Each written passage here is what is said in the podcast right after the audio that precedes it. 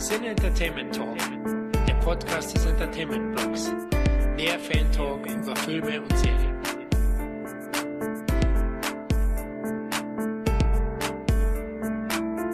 Willkommen beim nächsten Jean-Claude Van Damme Special Nummer 18. Heute ist es ein besonderer Film, jedenfalls für mich, denn leider, vielleicht nicht leider, verbindet mich mit dem eine Menge. Und da habe ich gedacht, damit ich das nicht alleine durchstehen muss, suche ich mir ein, dem es da genauso geht. Und ich hoffe wirklich, auf dieser Welt gibt es davon nicht allzu viele. Und habe mir deswegen Dominik ins Boot. Hallo lieber Dominik, wir haben viel zu selten die Freude, uns allein hier zu zweit in einem Podcast äh, die Ohren voll zu säuseln. Das stimmt. Hallo und äh, danke fürs äh, Einladen. Rob Schneider hatte wohl keine Zeit, da muss ich wieder ran. Ähm, Der dreht gerade ja, äh, Rand a Man 7. oh Gott. Animal Gigolo. Okay, das, das, das, Rent a Man Cinematic Universe ist auch ein Ding, was, was der Welt zum Untergang gefehlt hat. Genauso wie Rob Schneider. Wobei, das, Pro das, das, Problem ist ja, gut, jetzt kommen wir alle schon zuvor, aber ich muss ja sagen, ich mag die Person Rob Schneider. Ich mag aber nix, was der macht. Mm, ja. Außer seine Mini-Auftritte in Live-Dingern. So, also seine Live-Auftritte finde ich tatsächlich recht äh, angenehm. Ich muss auch sagen, es gibt ja so diese zwei berühmten späten, mit, mit spät 90er Beispiele. Das eine Mal ist eben Knock-Off offensichtlicherweise und das andere Judge Dredd mit Stallone. Und in beiden Fällen muss man sagen, wäre es ein anderer Film und er würde dieselbe Figur auf dieselbe Art und Weise spielen, wäre es vielleicht gar nicht so schlimm. Mhm.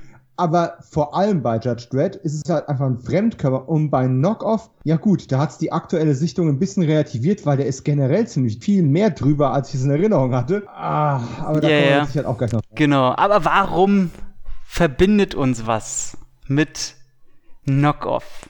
Es liegt. Ja, bei dir ist das ja sehr offensichtlich. Du bist ja an dem Film so nah dran, äh, dass ich schon überlegt habe, ob wir dich nicht einfach zu IHK rufen, künftig.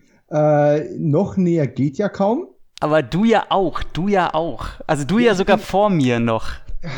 Ja, ja. Sozusagen bist du das Knockout von mir, aber es Die, ja, best, die bessere Polen-Version. Ich bin, oh, ich bin sogar zu einem Viertel Pole. Na, wenn das nicht ist. Oh mein Gott. Ähm, ja, nee, äh, das ist tatsächlich so. 2017 äh, kam irgendwann die Info rein, dass äh, Filmjuwelen Knock-Off auf DVD und Blu-ray ähm, re-releasen würde. War ja vorher mal bei äh, Kinowelt und die haben ja einige von dem Rechte-Katalog einige Titel übernommen. Und dann nannte das irgendwie auf Umwegen auch auf meinem Tisch nach dem Motto, ja, den bringen wir jetzt raus und ich sofort, oh, mit Schuber, mit Booklet, mit, mit Bonusmaterial, kann ich ja jetzt gleich richtig loslegen und die so, nee, das ist Knock-Off. Wir machen eine DVD, wir, wir machen eine Blu-ray, äh, vielleicht hast du ja ein paar Ideen wegen dem Cover und sowas, das gefällt uns alles nicht, was wir hier vorliegen haben und Nee, aber da, da machen wir nicht mal ein Booklet zu. Nicht mal ein Booklet. Ihr macht zu allem ein Booklet. Ich, ich habe gerade für irgendein 50er Jahre Schinken, von dem ich vorher nie gehört habe, ein Booklet geschrieben. Ja, das ist Knock-Off, Dominik. Ja, okay. so, und wie viele Jahre später? Zwei Jahre später? Mhm, glaube, ja, ja, anderthalb Jahre, irgendwie sowas. Da, also zwischen dir und mir kam ja noch jemand dazwischen. Da kam ja noch Nameless. Oh, stimmt ja. Hm. Ja, ich, ich glaube tatsächlich, ähm, ohne es jetzt tatsächlich zu wissen, das ist reine Mutmaßung von meiner Seite. Knockoff ist halt auch ein Titel, der bei Filmjuwelen äh, nicht nur wegen der Labelbezeichnung, sondern auch wegen der Art des Films einfach irgendwie gar nicht so richtig ins Programm reinpasst. Mhm. Also hat man quasi eine Vanilla-Version rausgepackt. Ich habe da zwar noch ein bisschen Mühe in äh, Covertext und sowas reingesteckt, äh, Backcover-Texte reingesteckt. Äh, ist sogar eine Quote von unserem Entertainment-Blog mit drauf. Aber letzten Endes ist es halt ein sehr vanilla Release und dann war natürlich ratzi-fatzi andere Firmen da und gesagt, hä, Sublizenz, huhu. Ja. Ja, nee, das hast du die VÖ Nameless gesehen? Äh, ich habe die da, ja. Ich habe die oh. ähm, tatsächlich, habe ich mir die zwei, drei Wochen, ähm, bevor ich das Angebot von Focus Media bekam, habe ich mir die Nameless geholt, weil ich tatsächlich dieses eine gezeichnete Cover recht cool finde, wo er die Kette so äh, hält. Oh, das stimmt, ja. Der, der Poster-Shot quasi. Und habe mir die geholt gehabt, gerade weil es hieß, dass die das Ganze auch nochmal in 2K restauriert haben, im Gegensatz äh, zu Filmjuwelen. Wo ich, ich muss sagen, ich hatte die beide verglichen Also ich weiß nicht. Ich weiß nicht, ob ich dem Ganzen trauen soll, ob das so wahr ist, aber ich habe dafür auch, glaube ich, nicht so ein gutes Auge. Hab mir die dann geholt, hatte die aber nur kurz angeguckt, weil dann schon äh, irgendwie, weiß ich, nur mal reingeguckt oder so, weil ich auf den mhm. Film ja nie so richtig Lust hatte. Und hauptsächlich hab die in meiner Sammlung und gut ist, hab die hingestellt. Und dann kam ja schon Focus Media um der Ecke und meinte, ähm, hier, wir sind ein damals, was heißt damals eigentlich immer noch recht junges Label, äh, haben uns jetzt auch Knock-Off als Lizenz geholt, wie ihr fühlt, äh, zum damaligen Zeitpunkt jeder. Ich habe gedacht, das ist so ein Wanderpokal, den sich jetzt jeder mal durchnimmt. Und die haben dann gesagt, ja, wir benutzen die 2K-Restauration äh, und wir entfernen aber noch hunderte oder tausende Watt äh, Bildfehler. Und das stimmt tatsächlich. Da, wir können ja dann nachher nochmal äh, dazu kommen, die Version so ein bisschen vergleichen. Da geben wir uns nachher nochmal mhm. zwei, drei Minuten. Aber die haben dann gesagt, willst du nicht mit dem Herrn Kellerbach, äh, über den das auch an mich rangetreten ist, also ohne den hätte ich den Kontakt dahin auch ja nicht gehabt, wollt ihr nicht einen Audiokommentar aufnehmen? Und das war mein erster Audiokommentar zu einer Veröffentlichung überhaupt und dann auch noch ein Van Damme, Oh, da hing mir aber das Höschen, ey. Und leider denn zu Knock-Off, muss man sagen, weil der Film hat mir nie so richtig gefallen und ist, äh, aber kommen wir alles noch zu. Ich will nicht immer vorweggreifen. Ähm, haben dann Audiokommentar aufgenommen, der kam dann drauf, äh, ein anderes Booklet kam nur noch drauf und äh, die haben nochmal andere Cover-Shots verwendet und äh, genau, und jetzt mittlerweile gibt's, und die ist auch limitiert, glaube ich, auf jeweils 333 Stück, alle Cover-Varianten oder so, die haben vier Cover. Ja, und deswegen, und wenn du so, so einen Audiokommentar machst, ich meine, du kennst es ja, ähm, man will den ja ordentlich machen, das heißt, man guckt sich diesen Film Minimum dreimal vorher an, zieht sich alle Extras rein und wenn man diese ganze, alle Infos, die man denn halt so, ich sag mal, wenn man so zwei Tage richtig durchgeackert hat, man setzt sich da ja wirklich stundenlang hin, ähm, hat die vorher, wie gesagt, zwei, dreimal gesehen und wenn man alle zusammen hat, guckt man sich den halt am Ende mit den Infos, die man denn gesammelt hat, einfach nochmal an, um dann so als, als Abschluss. Und dann musst du den ja quasi nochmal gucken, während du den Audiokommentar aufnimmst, weil den lässt ja im Hintergrund laufen. Das heißt, wenn du einen Audiokommentar durch hast und du willst ihn relativ ordentlich machen, du kannst den Film danach einfach nicht mehr sehen. Also, und das geht ja. mir immer noch, ich habe das jetzt gemerkt, ich habe mir den zur Vorbereitung, ähm, habe ich mir dann die, die Focus Media Version dann mal angeguckt mit dem Audiokommentar von uns, habe mitgekriegt, ähm, ich kann meine eigene Stimme auf keinen Fall hören, werde ich auch nie wieder tun, ich werde mir nie wieder einen Audiokommentar von mir anhören. Und seitdem, ja, und dann hieß es auf einmal, ach ja, jetzt kommen ja die John-Claude Van Damme Specials und Knockoff ist dran. Ich so, warum denn einfach nur? Einfach nur warum? Herzlichen Glückwunsch. Und äh, dann habe ich gedacht, okay, dann sind wir jetzt die verdammten äh, Kinder und dann hole ich dir dich noch ans, an, ins Boot, weil du den bestimmt auch wenigstens ein, zwei Mal öfter gesehen hast, als du eigentlich wolltest. Ähm, äh, ja. und jetzt kommen wir zu, zu Knockoff. Jetzt gibt es aber natürlich die Leute, die äh, den Film, das ist bei dem schon gar nicht mehr so unrealistisch, den noch gar nicht gesehen haben, weil ich finde, Knockoff ist schlussendlich die absolute Kehrtwende von Jean-Claude Van Damme und seiner Karriere. Das gibt zwar danach nochmal ein probiertes hm. Aufbäumen mit äh, Universal Soldier Return, quasi um zu gucken, ist die Abwärtsspirale nicht mehr aufzuhalten oder haben wir irgendwas falsch gemacht, holen nochmal ein Franchise ran und jetzt seht's wieder. Aber das war schon Aufbäumen des Niedergangs quasi. Aber ich finde, Knock-Off ist der absolute Niedergang. Es, es, ist ja auch so ein bisschen, man merkt das ganz hart, irgendwie so schon ein Stück weit die Attitude-Ära, wie man beim Wrestling wohl sagen würde. Mhm. Ähm, meine Frau hat ja eine ganz andere Herangehensweise an Jean-Claude Van Damme wie wir beide. Die ja. hat nichts von dem gesehen, die wusste, der existiert irgendwie. Und das erste, was sie von Jean-Claude Van Damme bewusst gesehen hat, war tatsächlich diese Jean-Claude Van Damme gegen den Rest der Welt, diese Doku-Serie oh, basiert auf Osborns. Ganz super. Und das war so ihr erstes Bild. Und dann irgendwie erwartet sie jetzt automatisch jedes Mal einen hochsensiblen, um Hunde weinenden ähm, Jean-Claude voller Selbstzweifel. Und dann guckst du eben Knock-Off. ähm, aufgepumpter, gegelter, geölter und von Frauen geradezu äh, angesabberter geht es kaum, inklusive mhm. Hero-Shots seines Hinterns, mhm. ähm, der ja quasi damals absolut üblich war. Und das, das ist schon eine Perspektive. Also ist ihr Gesichtsausdruck bei der gestrigen Sichtung war auch, bis sie dann irgendwann eingeschlafen ist, etwas seltsam. Und ich musste auch ehrlich sagen, es war auch ein Van Damme, den ich relativ spät gesehen habe und auch nicht wegen Van Damme, sondern weil ich in den frühen 2000ern mal eine ganz starke ähm, Zui Haag Phase hatte, wo ich mir quasi alles, was von dem zu diesem Zeitpunkt auf DVD raus war, ähm, besorgt habe. Und im Kontext dessen habe ich zum ersten Mal Knock-Off dann gesehen. Mhm. Also ich weiß, ich habe den schon gesehen, als er rauskam und hatte so ein bisschen Angst, dass ich äh, seine Filme jetzt nicht mehr geil finde. Weil man halt wirklich sagen muss, äh, ich fand den so desaströs schlimm damals, weil ähm, wann kam der raus? Was war das? 96, 98, 98, 98, 98, 98 genau. Ähm, Spielt ja 97, muss also 98 gewesen sein. Ich meine, da, da, war ich zwölf Jahre, das heißt, ich habe jetzt ein paar Jahre, ähm, war halt Van Damme-Filme mein drittes Elternteil. Und äh, dann kam der raus und ich war einfach nur enttäuscht. Also ich war, ich konnte auch natürlich damals überhaupt nicht reflektieren, diese ganze Hongkong-Kino und ich wusste ja nicht, wie man sich da annähert, John Woo und so was. Das war alles nicht auf meinem Schirm. Meine, mein Vater, über den ich immer diesen, den Filmgeschmack quasi so ein bisschen übernommen habe oder gucken musste, was er sich halt ausleiht und der hat halt jeden Tag oder jeden zweiten Tag Filme ausgeliehen. Der hat sich aber einen Scheiß für asiatische Filme interessiert. Das heißt, ich hatte oh. da, hatte da auch keine Verbindung. Selbst, selbst Bruce Lee und so was kam und nicht ins Haus. Ja, aber stopp, das bedeutet, du hast tatsächlich, wir befinden uns also in den mittleren Richtung Ende der 90er. Mhm. John Woo ist schon im Ding, auch im westlichen Kino. Mhm. Und du bist aber nicht über John Woo an diese asiatischen Einflüsse gekommen, sondern tatsächlich über einen, naja, sagen wir es doch mal ehrlich, zweitklassigen Zu Hark-Film. Ich meine, davor kam, oh. gab es ja ähm, harte Ziele. Und da war ja das ganz groß in den ähm, in den Medien, in den Schriften. Ich meine, damals gab es ja auch Zeitungen wie die Limit oder so, die dann schon sich äh, über die Teenies und so weiter ähm, ihr Geld dran geschafft haben, eine Hauptzielgruppe war und da wurde auch ganz viel über Actionheld, Actionhelden äh, hier quasselt und geschrieben und berichtet. Einwurf, Limit, Comic Action Abenteuer. Gab es damals richtige Fernsehspots. Mhm. Comic Action Abenteuer. Genau, immer diese ganz schnell, immer auf dieser, dieser, dieser Werbesat, Comic Action Abenteuer, ey, so ganz schnell, wo ich gedacht habe, geil. Ja.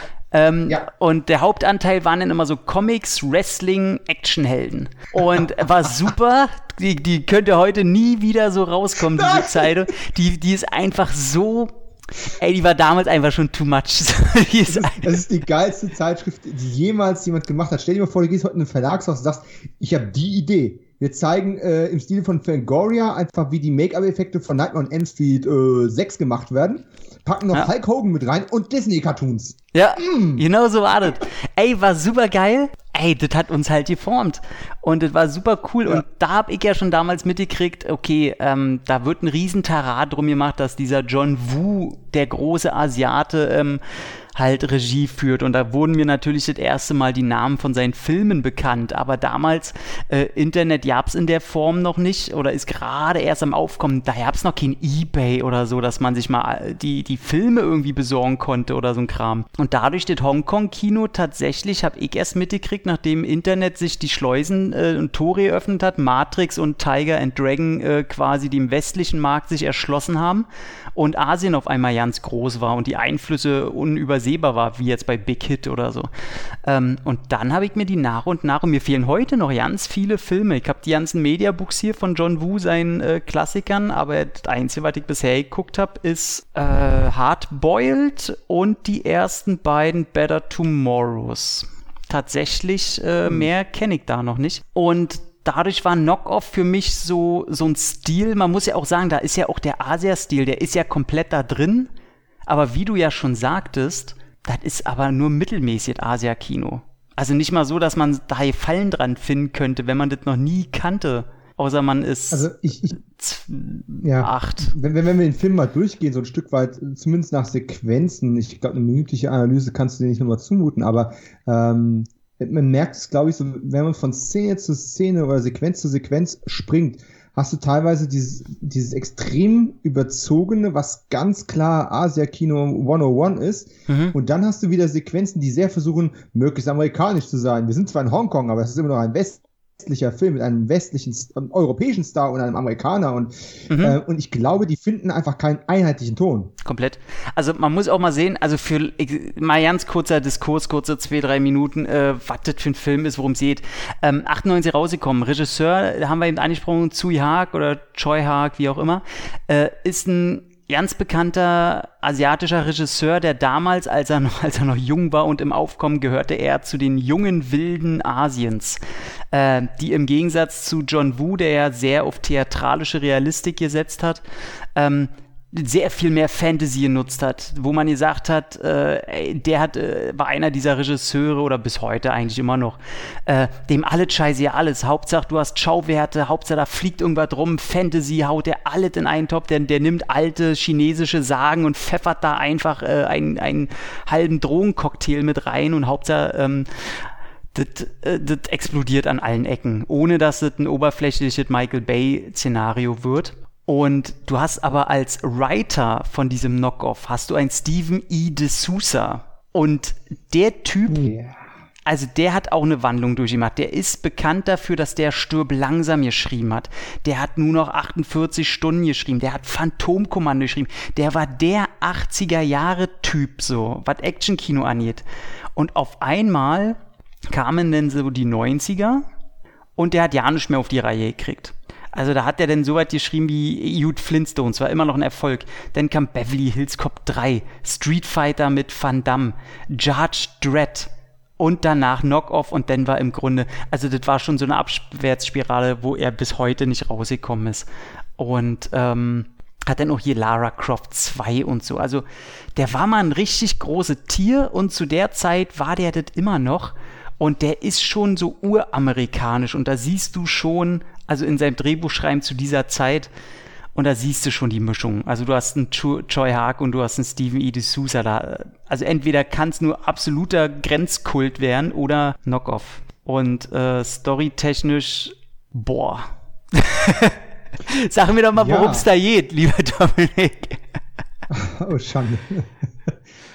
Why me? Okay, äh, fangen wir mal damit an mit dem ganz offensichtlichen äh, Knock-Off ist, äh, ich frage mich immer, damals sind der Titel eigentlich immer noch übersetzt worden, äh, oder zumindest sehr, sehr häufig im deutschsprachigen Raum. Keiner ist auf die Idee gekommen, den Film einfach Imitat zu nennen. Äh, aber wahrscheinlich hat man dann Angst gehabt, dass der Film von vornherein als Zweiklassik abgetan wird, was er ja letzten Endes auch ist. Und der englische Begriff verschleiert das ja immerhin noch so halbwegs. Und Knock-Off äh, klingt aber auch so nach so einem Schlag in der Fresse. So, so wie Punch-Off ja, oder ja, Kick-Off. Ja, so, mein, mein, mein, meine Frau ist auch drauf reingefallen. Was, was soll das heißen? K.O.-Schlag? Nee, nicht ganz. Ähm, wobei es ist ein K.O.-Schlag ans Publikum. Insofern ist es jetzt mit einer Doppelbedeutung sogar versehen. Könnte man metaphorisch betrachten, ist aber so nicht gemeint. Es ist schon Van Dammes KO auf jeden Fall. ja. ja, Samu Hung hat Rob Schneider genommen und einmal Jean-Claude durchs, durchs, Gesicht gehauen und dann war es vorbei mit der Karriere. Ja, die Story, ich versuch's mal. Ähm, wir, wir sind tu, mir, tu, mir mal, tu mir mal einen Gefallen. Versuch mal, die Story in fünf Sätzen zu erzählen. Am besten mit Epic. So, so wie, wie irgendein Produzent oder irgendein Writer oder ja auf die Produzenten zukam und der sagt, ey, erklär mir das in fünf Sätzen, worum es in diesem Film geht und dann sage ich, äh, ob das finanziert wird oder nicht. Alles klar, ähm, du hast deine Chance gehabt. Nächste bitte. Okay, pass auf, wir, wir bekommen eine Menge Geld aus China zu einer Zeit, wo das noch gar kein Thema gewesen ist. Also nehmen wir unseren Verdammt, deportieren den nach Hongkong, erzählen irgendwas über die Übergabe von Hongkong im Sommer 97 von den Briten nach 150 Jahren Kolonialherrschaft an die Chinesen und machen da irgendwas über Produktpiraterie, weil es ist ein super tolles Thema und ja, dann machen wir noch zwei, drei Action-Szenen rein, dann wird der D'Souza sich schon irgendwas ausdenken, die Chinesen werden es ignorieren, werden einfach eine geile Choreo draufsetzen und der Rest findet sich doch von selbst. Ey, also wirklich, ne? Also es ist im Grunde, so. ich weiß nicht, ob es probiert wird, daraus eine Buddy-Cop Action zu machen, irgendwie schon, aber dann ja. doch irgendwie zu wenig. Und dann dreht sich's halt am, am Rande um Mini-Bomben, die in Knöpfen von Jeans versteckt werden. Und nebenbei ja. hast du diese Imitat-Piraterie, die dann ausgenutzt wird, wo sie dann, wo Van Damme halt der Chef von einer Jeans-Firma ist, die billige Jeans-Imitate, wo dann die Bomben drin sein sollen. Dann kommt der CIA, wo rauskommt, dass Rob Schneider für ein CIA arbeitet und die wollen aber ihr ganz eigenes Süppchen noch kochen, während ein asiatischer Polizist eigentlich in John McClane-Manier da äh, aufräumen will und äh, mittendrin. Ja, gut, das, jetzt, jetzt versimpifizierst du es aber wirklich. Dieser John McClane-Chinese arbeitet ja mit dem anderen Geheimdienst zusammen, der derselbe Geheimdienst ist, aber irgendwie wissen die voneinander nichts. Stimmt. Äh, beide, sind, äh, beide sind aus verschiedenen Winkeln der Produktpiraten her, die sich zwischen den Chinesen und den Russen, was auch immer die Russen jetzt in China noch zu treiben haben. Das, ich auch nicht, können, das check ich auch nicht. Äh, warum zur Hölle waren 97 Russen einfach en vogue als Schurken? Es macht gar keinen Sinn. Und vergiss nicht, dass die asiatische Mafia die nicht die Yakuza sind, irgend so eine, so eine äh, normale Mafia da, keine Ahnung, dass die auch noch mit den amerikanischen, äh, mit dem CIA zusammenarbeitet. Und der, ja, der beste Freund von Van Damme, den er irgendwie aus Kindheitstagen kennt, ja auch noch die irgendwie verraten hat, weil der Geld braucht oder so. Also. Ja, aber der, der beste Gag des Films, oder einer der besten Gags, ist definitiv die Unterhaltung. Das ist so ganz beiläufig, nach Maßstäben dieses Films sogar, sogar subtil, wo er sagt, ja, er war ein Mitglied der, der, der, der Tinks. Nein, Tinks ist was zu trinken. Also er ist bei den Tongs. Okay, also bei den Tanks. Nein, das ist was zu essen. also, also, dafür musst du schon die Geflogenheit ein Stück weit kennen, aber das, war, das fand ich tatsächlich witzig. Hm? Aber du hast recht, auch das macht nicht wirklich Sinn. Äh, nebenher bekommen wir noch eine Perspektive, als ob man noch ein bisschen von Wehrhöfen klauen möchte, so diese, diese Nachrichtensprecherperspektive, die dauernd reingebracht wird, aber eigentlich auch keine Rolle spielt. Wir haben eine chinesische Polizistin, die am Anfang relativ cool mehr oder weniger zufällig in die Action geschmissen wird, dann für den ganzen Film verschwindet, um am Ende noch mal kurz aufzutauchen. Ja, ja. Ah. Ich, ich finde auch alles ganz, ganz schlimm, weil im Grunde hat der zwischendurch immer, wir können ja mal ein bisschen chronologisch den Film uns entlanghangeln.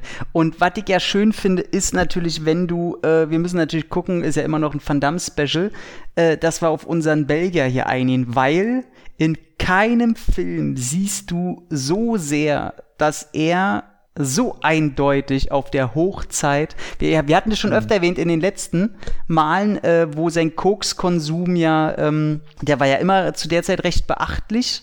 So, ähm, den hat er ja so, weiß, also böse Stimmen sagen, er ist davon nie richtig weggekommen, aber sein Großkonsum, der war hier on peak. Also du siehst das so sehr, dass der Typ sich scheinbar richtig, also der kann so gut aussehen, wie er will, der kann so, er ist ja trotzdem äh, körperlich voll dabei und auch so und er macht das, eigentlich macht er das ganz gut, aber äh, Du siehst mhm. dem einfach an, der hat so die Koksberge geschnüffelt und äh, man weiß ja, der hat in einer Woche hat er 100.000 Dollar für Koks ausgegeben zu der Zeit. Das muss man erstmal schaffen. Mhm. Und genauso ja, sieht er in dem, wirkt äh. er in, er wirkt auch so in dem Film. Also er ist ja die ganze Zeit nur am Schwitzen und nur am ölig aussehen, hat es ja auch schon erwähnt, seine Friese, ey. Ganz ehrlich, was, was ist eigentlich damit los? Und wow, so, ja, das ist auch richtig fies. Und er hat auch die ganze Zeit so, also er wirkt einfach richtig wie so ein 90er Jahre Klischee eines bekoksten Actionhelden. Wie Mickey Rourke wolltest du sagen? Mickey Rourke hat den Vorteil, dass der auch in echt eine kernig harte Type war zu der Zeit. So, also dem, der hat halt wirklich den Leuten aufs Maul gehauen. Und, und Van Damme war ja schon immer nur ein Showkämpfer. Und der, der ist, der hat, der, der, der hat diese Harte nicht in sich. Also zu dem passt es irgendwie nicht zu dem Image, weißt du, von dem harten Typen, der dann halt was wegkokst mhm. und kommt dem bloß nicht zu nah. Van Damme wirkt einfach einer, der ist auf die falsche Bahn gekommen und äh, hör auf mit den Hawaii-Hemden, ey. Oh, ja. Äh, ich, ich möchte den Film auch an der Stelle auch mal kurz loben. Ich meine, wir haben jetzt irgendwie, keine Ahnung, zehn Minuten zugebracht, uns schon drüber lustig zu machen, aber das müssen wir auch, um unseren Verstand nicht zu verlieren. Ich möchte mal kurz loben. Für mich immer sehr wichtig, erstes Bild und letztes Bild. Das sind so meine, ein aus Regiesicht, Einstieg und Ausstieg.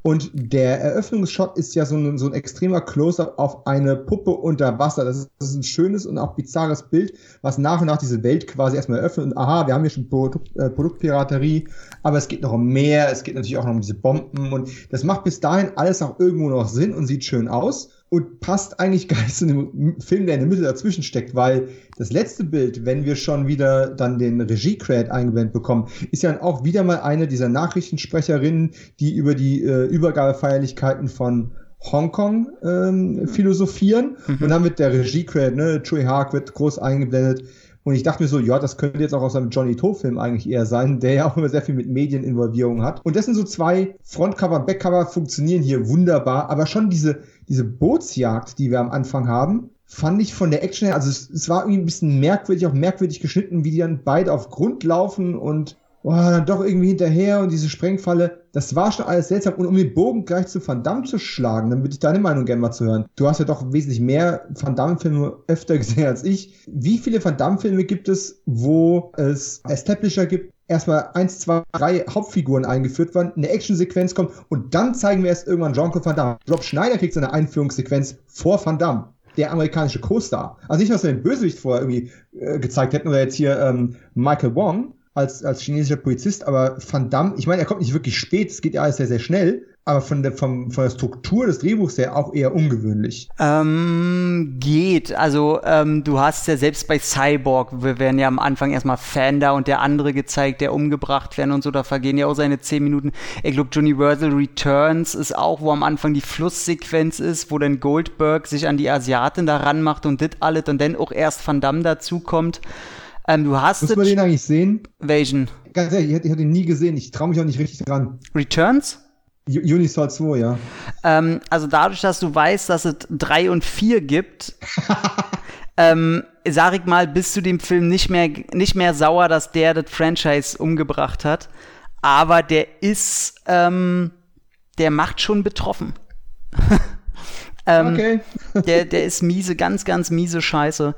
Und hat einen einzig äh, guten Kick von Michael J. White drin, der ja den Bösewicht gibt. Mhm. Ähm, aber der ist, nee, der ist richtig ähm, Billo. Der ist einfach, der, der ist so Plast, der ist so Plastik. Stell dir vor, Judge Dredd mit einem Budget von 5 Millionen ungefähr. Dann, dann mhm. weißt du, welche Optik du ungefähr da hast. Nicht toll. Und auch John Claude nicht toll. Und die Unisouls nicht toll. Und alle dumm. Da ist nichts Gutes dran. Also, wenn du dich mal ärgern willst oder mal gucken willst, der kam zu der Zeit raus, als es Matrix schon gab. oh Gott, oh Gott ja.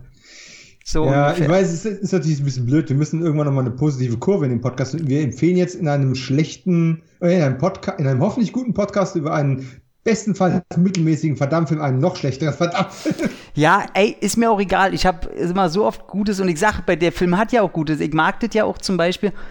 Ich meine, der scheitert ja daran, dass er probiert, anders zu sein. Und ich meine, du hast, du hast die Bootsfahrt am Anfang erwähnt. Ich glaube, ey, der verwendet innerhalb von zwei Minuten, also jedenfalls zusammengeschnitten natürlich, äh, ey, benutzt er drei oder vier verschiedene Objektive. Oder hat Shots einmal, wo er den, äh, wo der Kopf den einen vom Boot schießt. Der trifft mhm. den und soll einen Kopfschuss suggerieren. Aber du siehst in dem Schnittbild einfach nur frontal wie ein Blutpack explodiert, mitten in der Luft. Ja. Du siehst nicht, dass, dass irgendwer getroffen wird. Du siehst einfach nur, wie in der Luft ein Blutpack explodiert.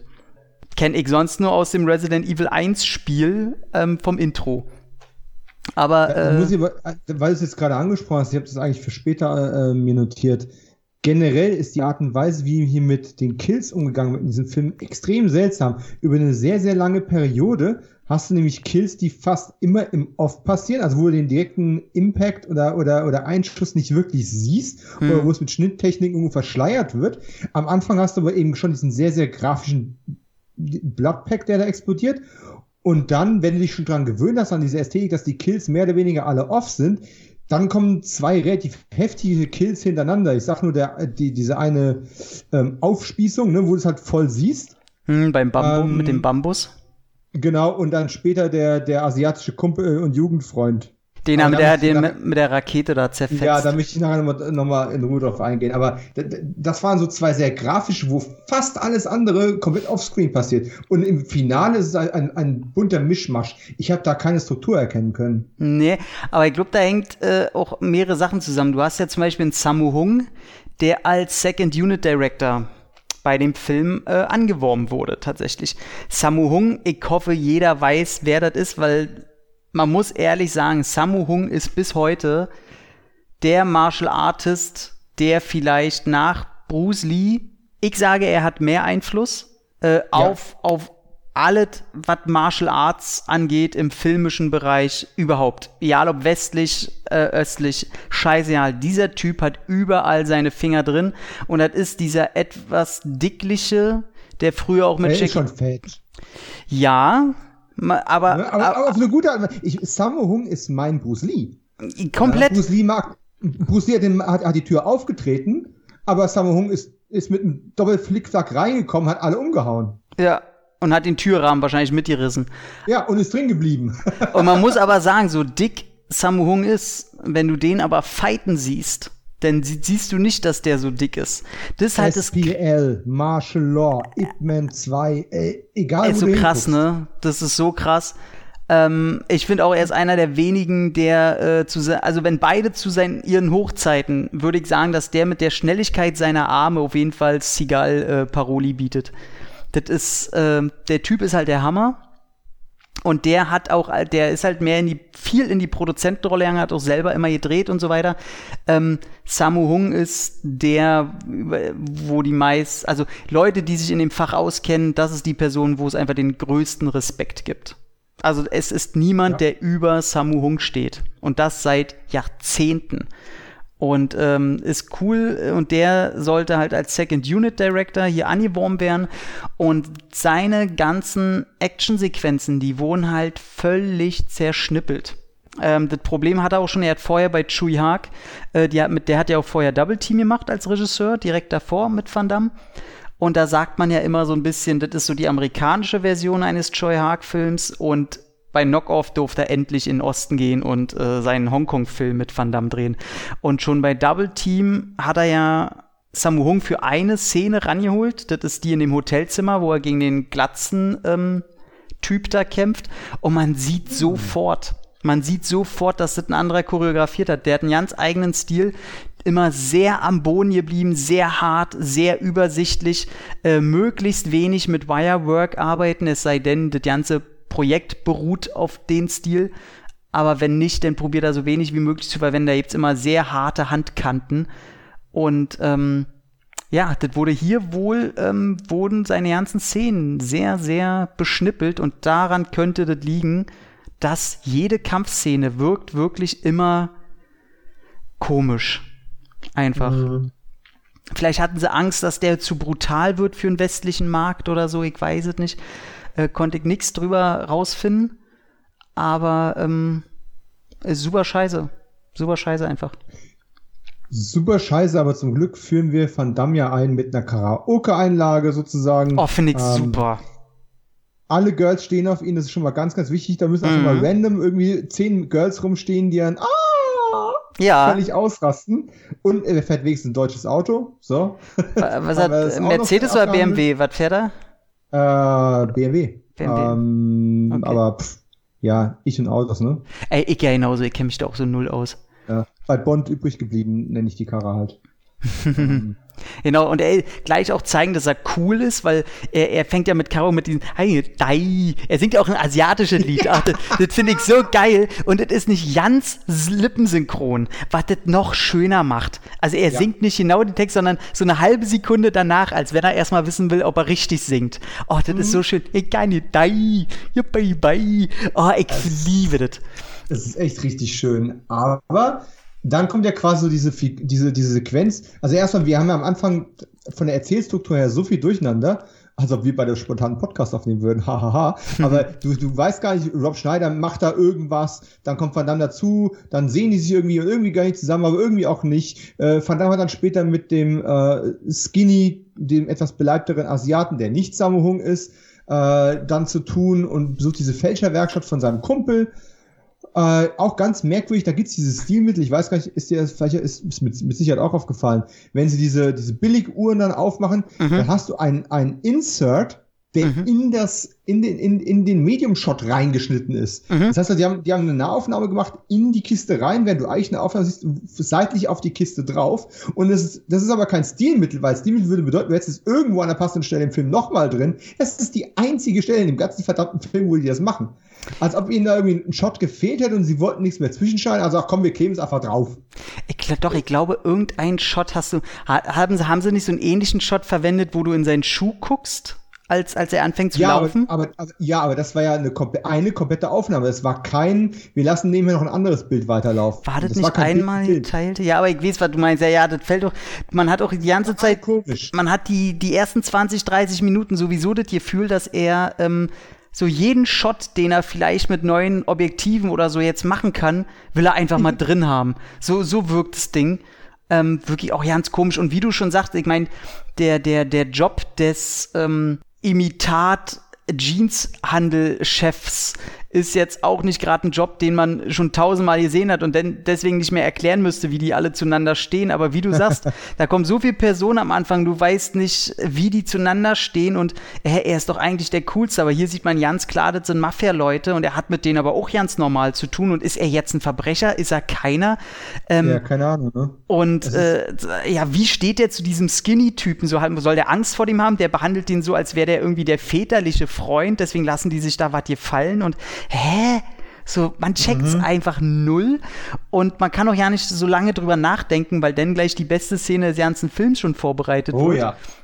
Äh, die, ähm. die, das Rikscha-Rennen ich, ich muss auch sagen, am Anfang geht einfach alles so schnell, dass wenn du nur eine, eine Chipstüte aufmachst, um schnell eine, eine Handvoll rauszuholen, in eine Schüssel zu schmeißen, hast du schon wieder drei Hinweise verpasst, wie die Figuren jetzt eigentlich zueinander stehen. Ja. Und das geht im Staccato-Stil wirklich bis dahin, bis wir sagen, alles klar, wir fangen jetzt mit dem Rikscha-Rennen ähm, mhm. an. Und dann möchte ich sagen, geht der Film los. Du hast noch, du hast theoretisch alles kennengelernt, du hast theoretisch fast alles schon mal gesehen. Hast aber noch keine Ahnung, was das alles bedeutet. Aber Hauptsache, wir haben jetzt mal eine Action-Sequenz und es ist erstmal völlig egal, was mit der Exposition passiert. aber, de, aber dann ist es ja genauso, das hört ja nicht auf. Also wir können gleich zum, zum Rikscha-Rennen kommen, weil ich tatsächlich ziemlich geil finde. Und äh, du siehst ja beim Rikscha-Rennen zum, zum Beispiel, dass sein Freund da, dieser, dieser Jüngliche mit, mit der Glatze, der Asiate, dass der ja auch von irgendeiner anderen Mafia oder Truppe in den Van gezogen wird und entführt werden soll äh, wo es auch wieder zu einer Verwechslung kommt. Und du fragst dich, okay, du hast jetzt vor fünf Minuten die andere Mafia-Truppe gesehen. Heißt es, dieser Skinny-Typ will den jetzt entführen oder was? Und dann kriegst du damit, nee, das ist jetzt schon wieder eine andere. Also, ey, das hört nicht auf. Du, du, das, ey, ey, du drehst einfach nur durch es, es wird auch nicht besser dadurch, wie du schon gesagt hast, es sind ganz viele äh, offensichtlich ähm, Objektive getauscht worden äh, vom. Und wenn ich es alles lese, was wie, wie Joey Hack normalerweise dreht, äh, der dreht sehr, sehr schnell, der dreht sehr spontan. Ach komm, wir nehmen jetzt hier nochmal einen Shot und da nochmal einen Shot. Und wie, du kannst ihn da hinten jetzt nicht sehen. Äh, dann machen wir einfach alles Objektiv drauf, dann filmen wir filmen ihn jetzt. Ich, ich stelle mir wirklich vor, dass er so arbeitet. Alles auf Geschwindigkeit, auf Stil, auf Spontanität. Der, der macht Filme, wie andere Leute Jazzmusik spielen ja. Es hat eine gewisse, es hat eine gewisse kinetische Energie, aber wenn du gleichzeitig noch einem westlichen Markt irgendwie und einer westlichen Ästhetik gerecht werden sollst, dann kann ich mir vorstellen, dass in der Postproduktion die Leute davor sitzen und sagen, oh verdammte Scheiße, und wie schneiden wir es jetzt zu einem international kohärenten Ding zusammen, was man irgendwie verkaufen kann? Ja. Und da wird, da wird's richtig problematisch. Wir haben auch am Anfang schon, sind wir quer drüber gegangen, eine ganze Menge Slow Motion, aber nicht elegante Ballett Slow Motion, wie sie John Woo wird, sondern Slow-Mo mit, mit seltsamen Freeze-Frames dazwischen ja, und, und, so, ja. und so Shutter-Geschwindigkeiten. Ganz, ganz merkwürdige mm. Kiste. Aber zumindest sind wir uns schon mal einig, das Rikscha-Rennen ist nicht nur ein Highlight des ersten Akts. Gott, wir sind immer noch im ersten Akt. so mit so viel Exposition, wir sind immer noch im ersten Akt. Ähm, es ist einfach das Highlight des Films und ich sag immer, ey, den Film muss man vielleicht nicht gesehen haben, die Sequenz sollte man schon mal gesehen haben. Der ist halt auch ein, einer der ganz wenigen Sequenzen, die halt länger geht und größtenteils übersichtlich bleibt, dass du weißt, was da passiert. Du weißt jetzt endlich mal, okay, für fünf Minuten ist jetzt hier einfach nur das Ziel, dass er als erster ins Ziel kommen will.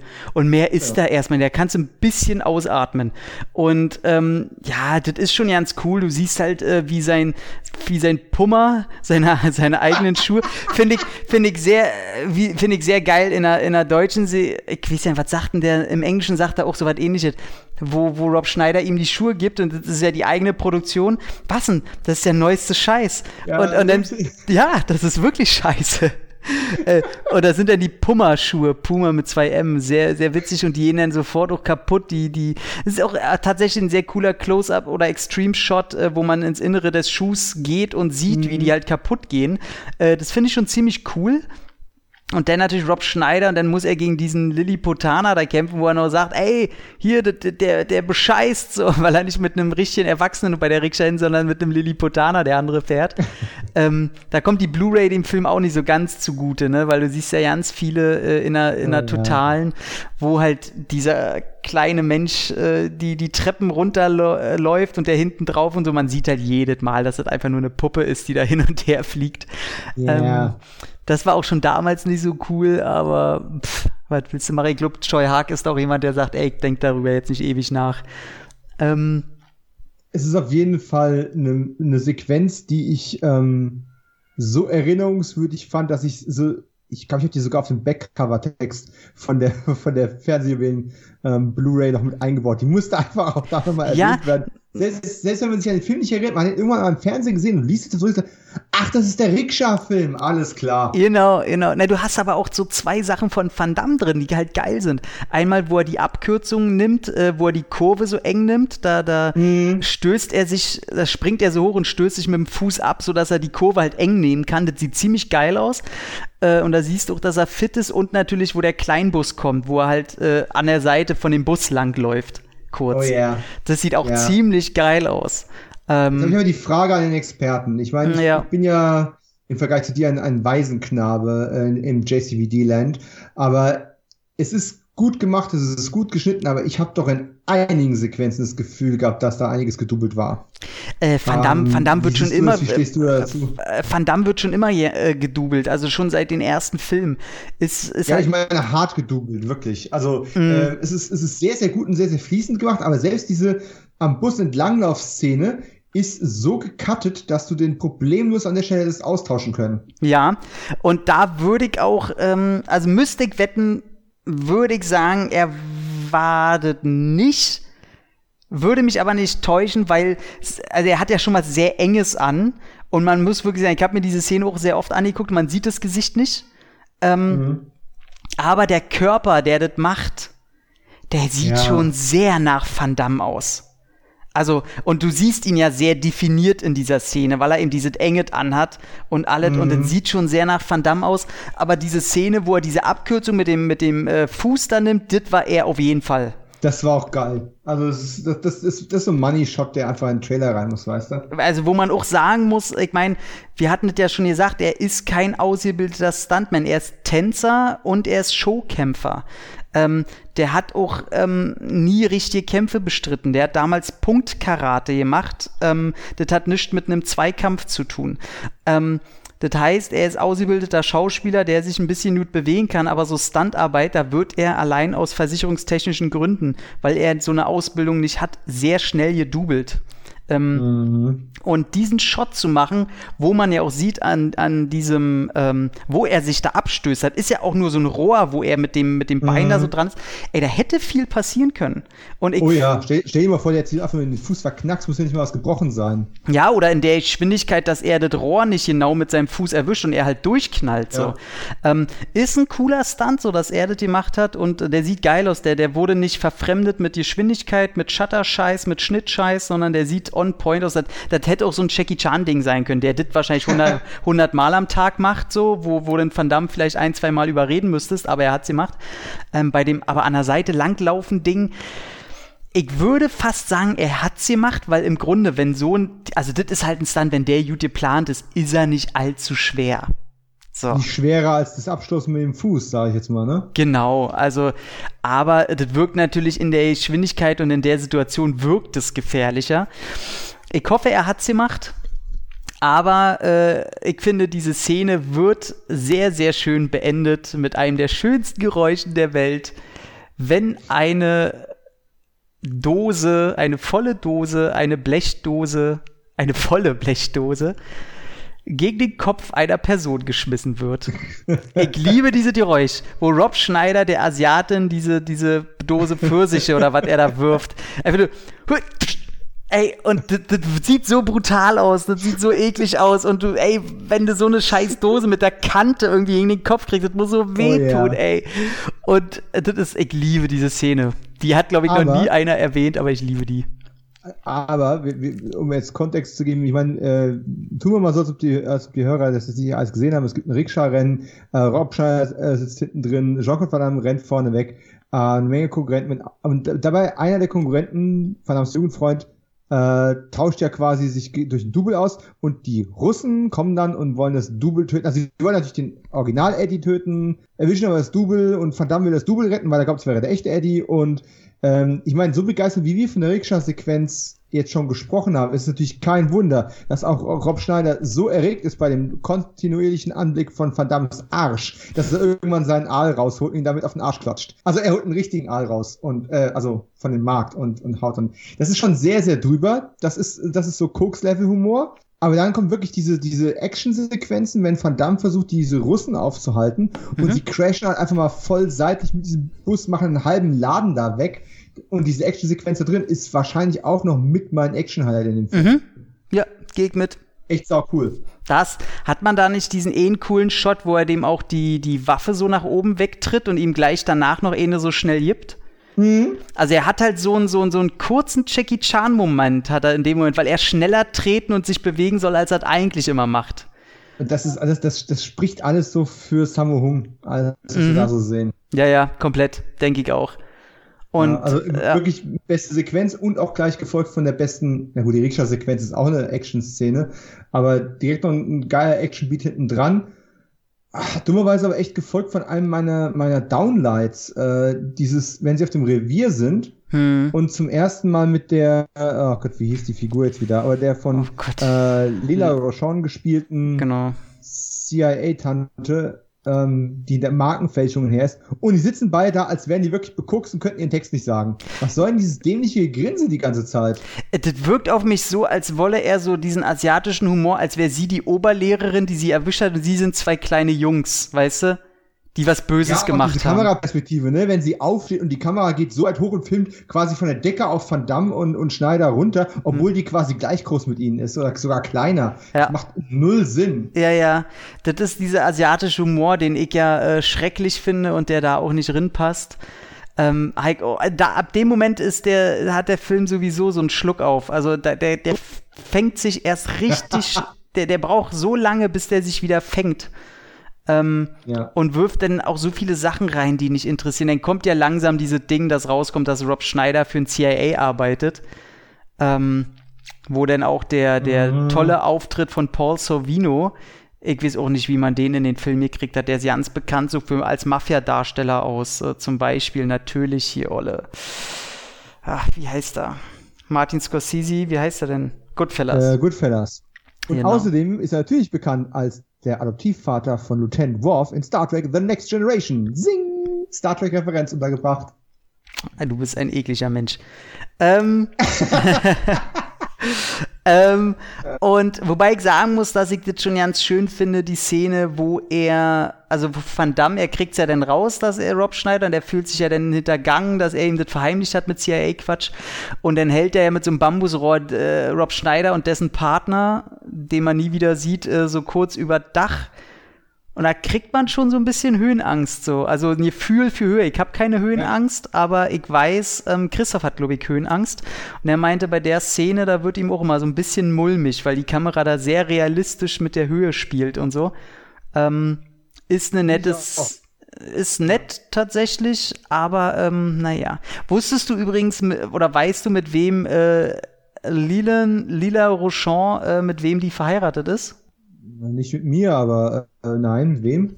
Die ist mit Antoine Fuqua verheiratet. Nein! Doch, seit 1999. Das ist ein Ding. Mit Actionregisseur hier, was hat der alles gemacht, ey? Äh, Dings, äh, Training, Day. Training Day, Olympia has Fallen, Harsh Times, äh, Glorreichen 7 Remake. Darüber reden wir nicht mehr. Nee. Und äh, hat er nicht Equalizer auch gemacht, 1 und 2? Ja, den zweiten weiß ich doch, aber den ersten auf jeden Fall. Ja, genau. Ähm, mit dem ist die verheiratet, immer noch. Das ist ja ein Ding.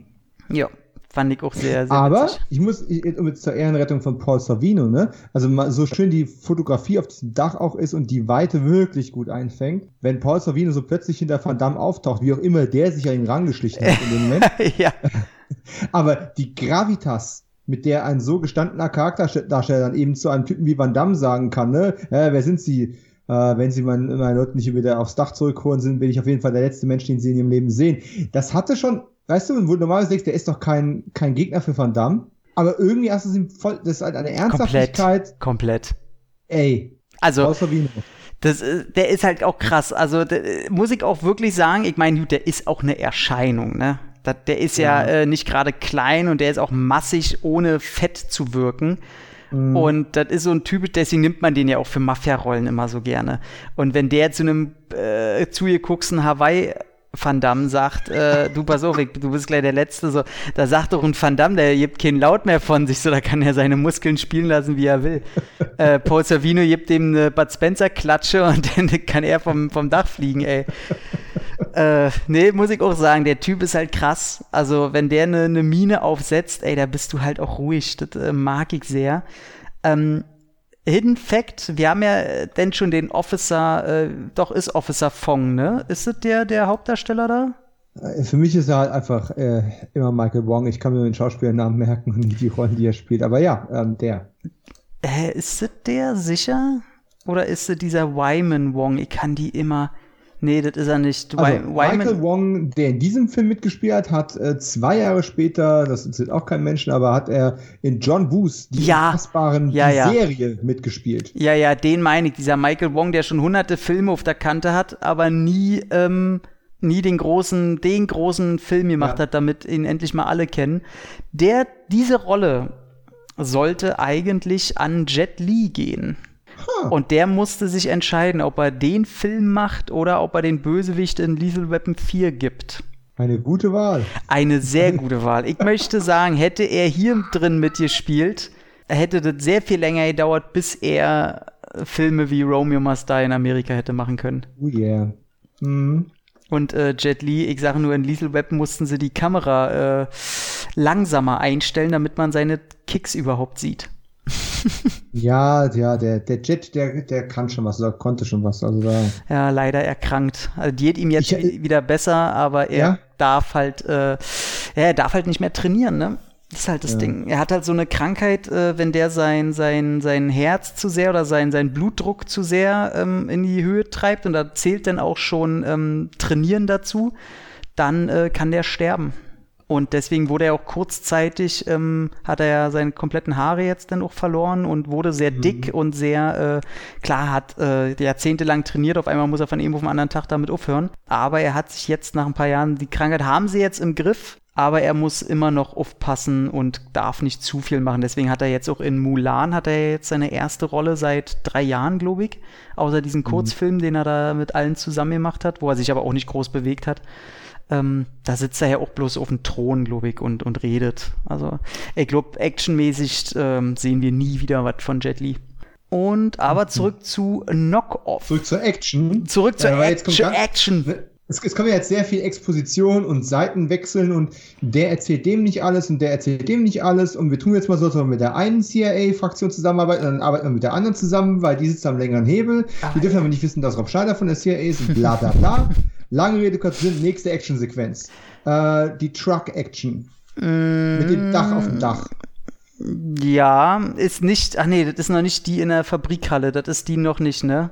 Nee, das ist die, wo, wo sie die Lagerhalle überwachen und dann der Truck rausfährt und Ach, Van Damme irgendwie auf dem im Restaurant am Tisch sitzt und dann kommt der Truck unten drüber durch, fährt mhm. die ganzen Pfosten weg und Van Damme, sehr schöner Stunt übrigens, mhm. ähm, also Stuntman, der Stuntman von Van Damme fliegt dann quasi von dem Restaurant runter auf den Dach, weil das Restaurant runterkracht quasi, also dieser Balkon.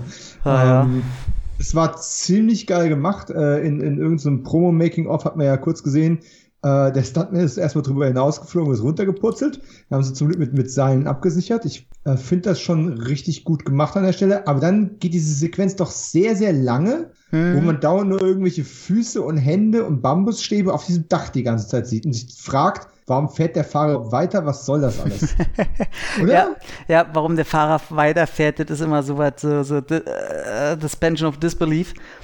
Aber da, das ist so eine Szene, also die wurde ja zu Tode geschnitten. Und ich glaube, ey, da, dass sich da eine richtig, richtig gute Szene drin versteckt. Und es ist so schade, dass, dass man da nicht, also da sind zu oft einfach zu viele Schnitte zu nah dran und man fragt sich ganz ehrlich, Mann, das könnte richtig cool sein. Dann sieht man da, wie der mit dem Bambus aufgespießt wird. Das ist eigentlich ziemlich cool, wie er mhm. das da aushebelt und den dadurch dann zur Seite äh, schleudert.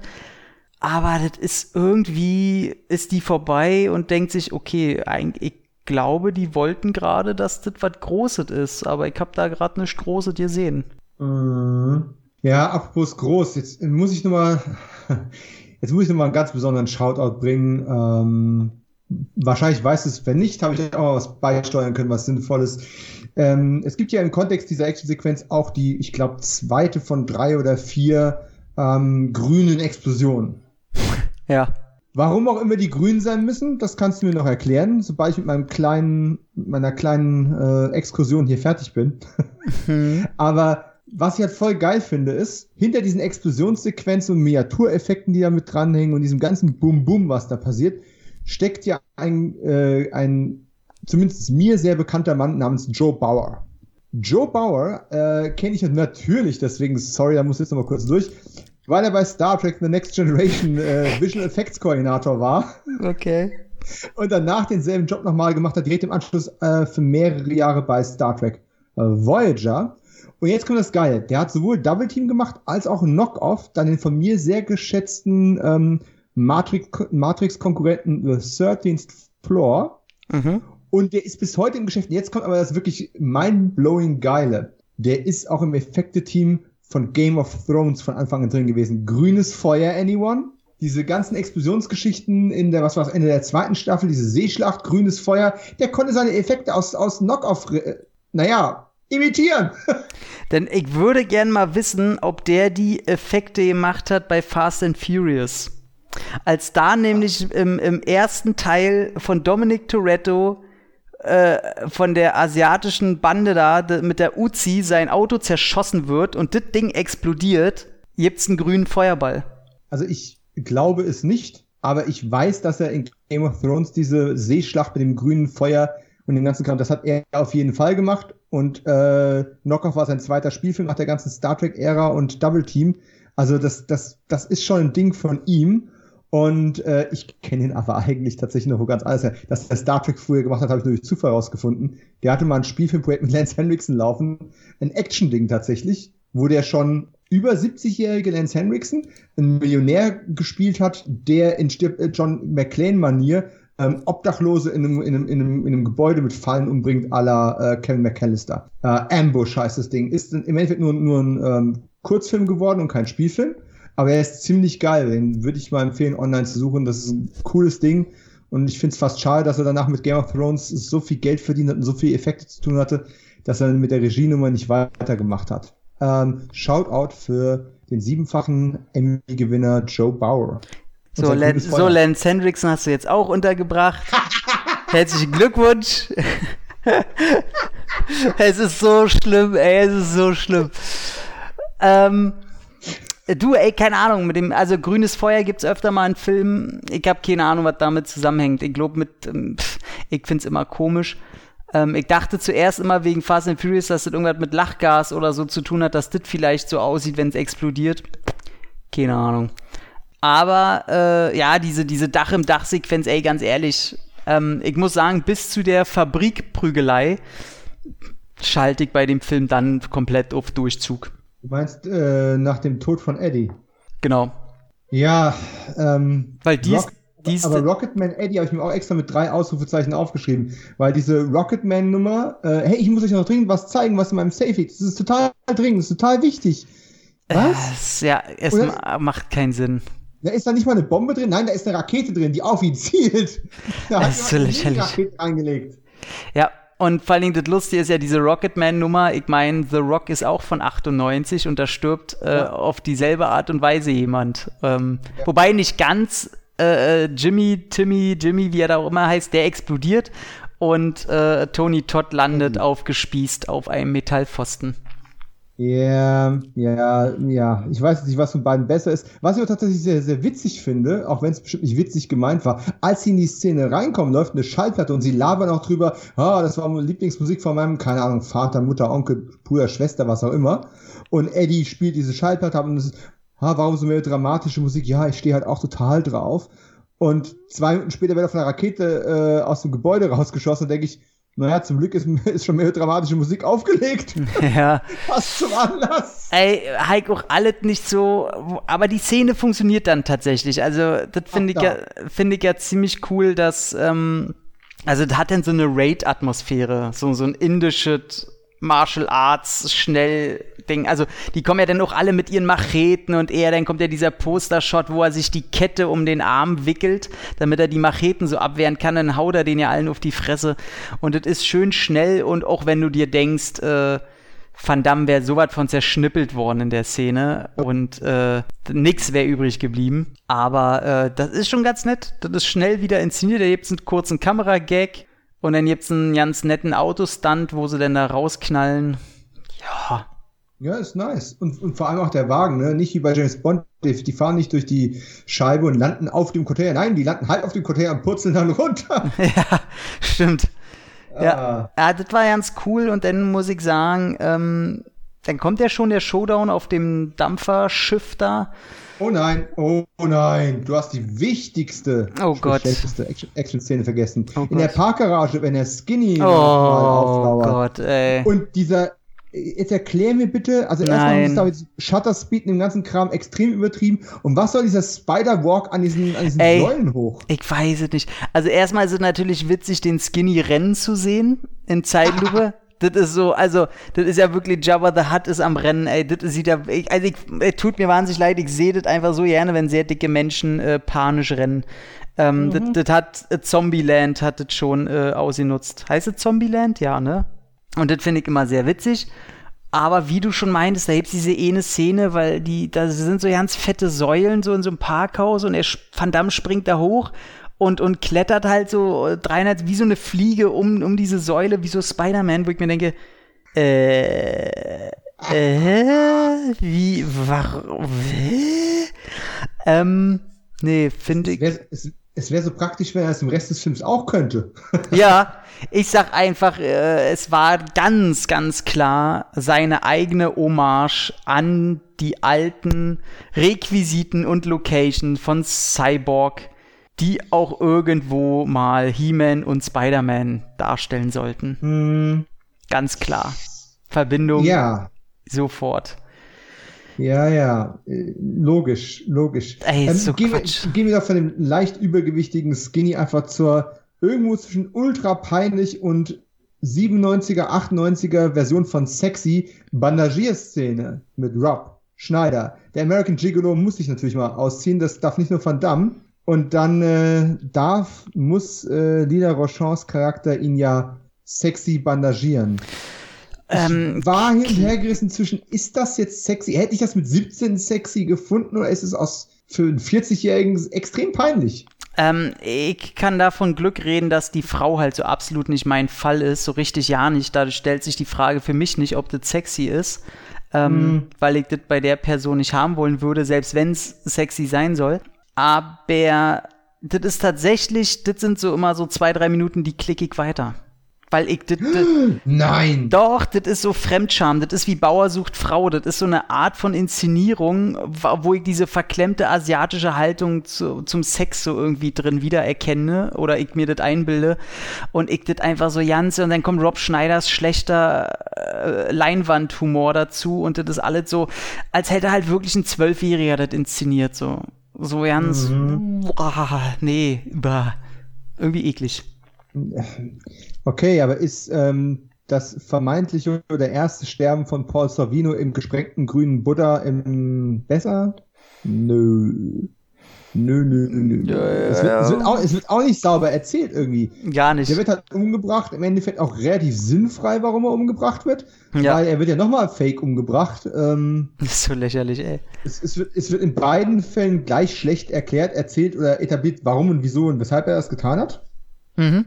Aber Hauptsache, wir haben nochmal eine Explosion. Vielleicht haben wir einfach nochmal eine Explosion gebraucht, um den zweiten Akt zu beenden. Weiß ich nicht. Ich sehe das, also ich sehe das, ich sehe nicht wirklich, dass ein zweiter Akt überhaupt beendet wird. Das ist für mich das Problem. ich, ich sehe, ich sehe einfach, ich sehe den zweiten Plotpoint nicht. So, den eigentlich um. Ähm. jeder Film haben sollte. Und den gibt's da einfach nicht, in meinen Augen. Also es gibt einen Showdown und dadurch weiß ja. ich, okay, irgendwo muss gerade der zweite Plotpoint gewesen sein. Ähm, aber nur durch den Showdown weiß ich's eigentlich. Und das ist, nee, ja. das ist alles nicht zu Ende erzählt und nicht pointuiert. Aber weißt du, was ich geil fand? Hm. Ähm, Van Damme findet ja, also durchaus auch seltsame Gründe und Wege, sich auszuziehen vor der Kamera. Immer, Das hat ja natürlich. schon so Captain Kirk-Attitüden, ne? Ja, so, ja. Oh, ich bin am Ast hängen geblieben, jetzt muss ich vor dem Alien entblößen. Äh, ja, ja, ja, ja. Aber als ihm das in der Bude passiert, so kurz vor dem Showdown, er sich umzieht und Ja. du siehst, hast in der Parallelmontage, wie draußen ein Sprengsatz an der Tür montiert wird. Ja, Du weißt, oh, scheiße, hoffentlich geht er jetzt nicht durch die Tür durch. Wie soll er das vorher bemerken, wenn unser Held da durchkommt? Und dann kommt er nach vorne, dann steht, da, steht Michael da und der Typ liegt tot daneben. ja. Das war echt Humor. Ja, okay. Ja, stimmt. Da muss ich, generell muss ich äh, sagen, dass Van Damme in seiner Kaputtheit mir in diesem Film tatsächlich sehr gefällt. Weil du siehst ja auch, das ist ja auch bekannt, dass er will ja, er wollte ja eigentlich schon immer Comedian sein. Er sagt ja immer, seine zwei Vorbilder sind einmal Belmondo und einmal Buster Keaton und äh, teilweise auch Jackie Chan. Und du siehst in dem Film, er will wirklich lustig sein und er strengt sich an auch die Szene, wo sie da die Jeans auseinanderreißen, da wo er natürlich mit seinem Bizeps das hält und Rob Schneider nicht mal mit zwei Händen gegenhalten kann. Ja. Das ist alles so, er ist halt wie ein kleiner Junge in dem Film. So, das ist, Ja. den kannst du nicht ernst nehmen, der ist wie ein Zwölfjähriger. Aber das finde ich auch irgendwie ein bisschen witzig. Und er zeigt wirklich seine Muckis, die er in dem Film ja auch noch hat. Ich muss sagen, im Gegensatz zu ähm, davor hat er ähm, Double Team und Maximum Risk gemacht. Ich muss sagen, in dem Teil, ich weiß nicht, ob er sich wieder irgendwas gespritzt hat oder keine Ahnung, aber er sieht ganz schön ähm, durchgepowert aus. So. Kann man nicht, äh, kann man nicht anders sagen. Aber vielleicht hat er auch, äh, man kennt ihn ja, vielleicht hat er auch die beiden anderen Filme gesehen und hat sich gedacht, oh Gott, oh Gott, guck mal hier, mein, mein, Tri mein Trizeps, der ist zwei Zentimeter zurückgegangen und ähm, ihr, ihr lacht vielleicht oder denkt, das ist übertrieben. Aber ich sag's immer wieder, einmal den Slinger-Audiokommentar von Albert Puren ähm, hören und das ist alles sehr, sehr weit nah an der Realität. Ey, du hast mir ihn schon so schmackhaft gemacht. Ich habe eigentlich wirklich kein Bedürfnis, äh, den Director's Cut von Cyborg zu gucken, denn äh, wirklich Nee, Makro-Exkurs an der Stelle. Brauchst ich du habe auch mich nicht. ja gerade erst äh, mit, mit äh, Albert Punes Film wieder beschäftigt. Und es ist da so eine Sache, der ist ja aus so vielen Filmen rausgeschmissen worden, durfte sie nicht fertigstellen, bla bla. Es Mhm. gibt von so vielen Filmen alternative Schnittversionen, Director's Cuts und naja, bei Michael Mann oder ähm, Ridley Scott sind die Director's Cut-Versionen meistens irgendwie, keine Ahnung, besser. ja. Äh, bei Albert Pune nicht zwingend, aber der Audiokommentar muss es ja doch irgendwie wert sein. Also es gibt ja, ich habe das äh, Mediabook von dem Teil und da hast du halt den Vorteil, dass der Audiokommentar separat auf einer DVD quasi als Audiobook Oh. läuft. Und ähm, es ist der Wahnsinn. Es ist halt wirklich, er wollte nicht aus dem Trailer kommen, um eine Rückensequenz zu drehen, wo er im Matsch liegt, weil er ähm, ein, zwei Tage einen bestimmten Rückenmuskel nicht mehr trainiert hat und er nicht einsieht, dass äh, dieser jetzt nicht mehr so perfekt trainierte Muskel abgebildet wird. Ähm, in seinem Trailer durfte kein Licht mehr angemacht werden und er hat Albert Puren nur noch mit der Taschenlampe gezeigt, die Muskelgruppen, die er gerade trainiert hat und wie die gerade aussehen. Die anderen wollte er ihm nicht zeigen. Also von so, von so von so einer Masse an Psychosen reden wir da. Aber äh, das war auch seine, was war's, zweite oder dritte Starring-Rolle erst? Ja, die mussten seine Eltern ans Set holen, weil er sich nicht mehr eingekriegt hat, damit die den mal wieder bändigen. Also eins verspreche ich dir, wenn du meine Eltern ans Set holst, dann mache ich gar nichts mehr, dann bleibe ich im Trailer auf jeden Fall drin. Ja, also du, der erzählt da Sachen, das ist, äh, das ist der schönste Audiokommentar, kann nicht mal Uwe Boll mithalten mit dem Ding. Ähm, Wow. Ja, und ich finde Uwe Bolls Audiokommentare auch sehr, sehr angenehm. Äh, weil brutal ehrlich. Und Albert Puren, äh, ich meine, der Typ hatte sich da schon mit Van Damme, äh, der hatte sich ja auch zerstritten mit dem, ähm, der der eh keine großen, der hat ja nichts mehr zu verlieren, als er den Audiokommentar aufgenommen hat. Und das merkst du. Dem ist alles scheißegal. So. Und das ist richtig, richtig groß. Und deswegen, ähm, muss man leider sagen, äh, da bildet sich schon ein Bild von Van Damme, wo man sich so sehr, sehr viel denken kann. Ähm, Hm. naja. Ähm, Ich sag, ich sag dir, du, du weißt ja, meine erste Begegnung, meine erste, meine erste und einzige Begegnung mit Van Damme, ne? Mhm. Ähm, war Van Damme in der Mitte, Basecap, Sonnenbrille aus, aus Expendables 2, Mhm. links ein Escort Girl, rechts ein Escort Girl. ja, Und eine Stunde, eine Stunde später wieder zwei und ich glaube, es waren nicht mal die, die zwei selben, wo er aus der anderen Richtung wieder zurückkam. Ich denke, yay! Okay. ja. Also ich weiß äh, auch um drei Ecken von einer Produktion, die hat er jetzt, ich meine, ist jetzt auch schon wieder her, vor fünf Jahren gemacht. Und du hast den Jungen halt, äh, also ich weiß von diesem einen Tag, ich weiß nicht, wie der ganze Dreh verlaufen ist, aber ich sag mal, die Art und Weise, wie davon erzählt wurde, lässt vermuten, dass es an anderen Tagen auch nicht besser lief. Äh, hast du den Jungen halt nicht vor um 11, 12 aus seinem Trailer bekommen und äh, hast gleich immer einen, einen, Handstaubsauger zur Hand gehabt, äh, um ihn mal mhm. den, den, schönen Schnee aus dem Gesicht zu holen. so. Ähm, vielleicht, sollte er, vielleicht sollte er von dem Schnee ein bisschen was bei Seagal lassen, damit der mal wieder die, aus den Puppen kommt. Überhaupt. Der, der, der denkt das ist äh, Puderzucker von seinem Donut, ey. Und äh, oh ich mein, wir verlieren gerade nach und nach alle Zuhörer. Äh, egal, völlig egal. Man muss ja auch andererseits sagen, auch alle Leute, neben diesen Problemen ist Van Damme auch einer der nettesten Menschen der Welt, ne? Also er, er ist kein Arsch. Aber er hat halt extrem tierlieb, äh, äh, schlägt keinen äh, äh, Gefallen oder so aus und äh, mhm. fragt bei allen nach, ob es denen gut geht und sonst irgendwas. Also er ist jetzt nicht so ein Wichser wie Seagal, wo ich ganz klar sage, mhm. ey, von dem habe ich jetzt so viel gehört. Ich kenne Leute, die mit dem äh, auch zu neuen Zeiten jetzt gedreht haben und kenne da Geschichten, wovon ich leider nichts weiter erzählen darf. Ähm, wo ich ganz klar sage, der Typ ist durch und durch ein Wichser. Da lasse ich ohne Stoff kommen. So Deswegen, mhm. Seagal ist der einzige Actionheld, der auch nicht in meine Sammlung kommt mehr. Aber also ähm, an der Stelle alle Hoffnungen zerschlagen auf äh, nach Van Damme kommt dann dein Seagal-Special-Reihe? Wäre der allerletzte. Ich überlege gerade, ob es noch, ob, noch irgendeinen gibt, der mir so ein bisschen unsympathisch ist. Aber gibt es, glaube ich, im Martial Arts Bereich äh, es ansonsten, glaube ich, keinen. Möchte ich sagen. Ich wüsste ich nicht. Auch keinen, ne? Also ich muss mich immer noch ein bisschen dran gewöhnen an Frank Zagarino, aber von dem habe ich zu wenig Sachen gesehen. Also so an Interviews und so weiter. Aber ich glaube, der ist ziemlich cool. Aber an Coole gibt's eine Menge. Ich sage ja immer, Thomas Ian Griffiths muss aus der Rente zurückkehren. Der hat doch kein Recht auf Rente. Nee, ey, der Typ ist so cool. Ist so cool. Ich muss immer lachen. Der, der Mann, der neue Mann meiner Mutter, ey, der sieht genauso aus wie Thomas Ian Griffiths. Muss ich, ey, ich muss immer so lachen, ey. Ich muss immer so feiern. So, zeig mal, ey, ey, da kommt ja unser, unser Trainer hier von Karate Kid und so. Ey. Die, die nächste Staffel Cobra Kai muss es irgendwie ähm, richten. Ja. Das wäre nochmal Kameratritt. Das, das wäre noch eine. Ey, der, Netflix. Der, der Typ ist so cool, ey. Ja, Endfight auf dem Frachter, jetzt aber. Ja, ich, ähm, der, mit, mit, gut sichtbaren Matten, wie ich äh, erwähnen möchte. ja, mit, die auf dem Boden immer wieder rumliegen. Also wirklich, ne? Also sehr offensichtlich. Stört mich allerdings bei so einer Art von Film denn auch nicht. Weil der ist ja sowieso eine bunte Wundertüte aus äh, Smarties und Kotze. Ähm, dass, ich, dass mich da den Matten auf dem Boden ganz bestimmt nicht mehr stören. Ich glaube, da, da, da, da wäre eine coole Sequenz drin gewesen, aber da heißt es halt auch, gerade mal ein Drittel der ganzen Schießerei und Martial Arts, die am Ende stattfindet, ist reingekommen. So. Und das ist dann wieder so was, äh, wo er da so auf dem nassen Boden da rumgleitet und so. Davon hätte es viel mehr geben. Er sollte, er hat. Genau, er, er hatte ja auch einen richtig, richtig langen Endfight gegen den Typen mit der Brille. Oh. Das war richtig der Showdown-Endkampf, die beiden gegeneinander, weil der Typ hat richtig was drauf. Und äh, im Film siehst du davon nichts. Also er kämpft gegen den kurz, so. Ja, aber das sind ja nicht mehr als zwei, drei Hiebe, als ob er einen Statisten wegballern würde. Hm, genau. Und äh, Sam Wong hat da richtig einen Endkampf gemacht. Also richtig so ein Showdown-Endkampf zwischen den beiden. Shit. Ja.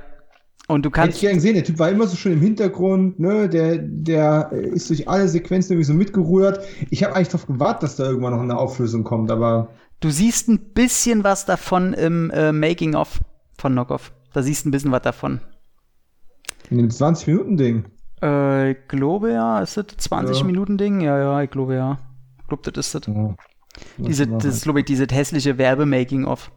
Ja, ja, mit deutschem Voice-Over. Oh, ganz schlimm. ja, ey, es ist, gibt einen Grund, warum es das jetzt nicht mehr gibt. Aber ähm, ja. ansonsten, nee, finde ich äh, auch nicht geil, das Ding. Der Showdown, der hat zwei, ein, zwei ganz coole Kameradinger drin, aber ist halt völlig zerschnitten. Und, äh, ja, es gibt ja ein paar gute Kameradinge. Auch einmal mitten im Film, weißt du, diese, wo die Kamera in diese Straßenschlucht von oben runter stürzt. Mm. Das, das sind schon ein paar geile Ideen mit drin.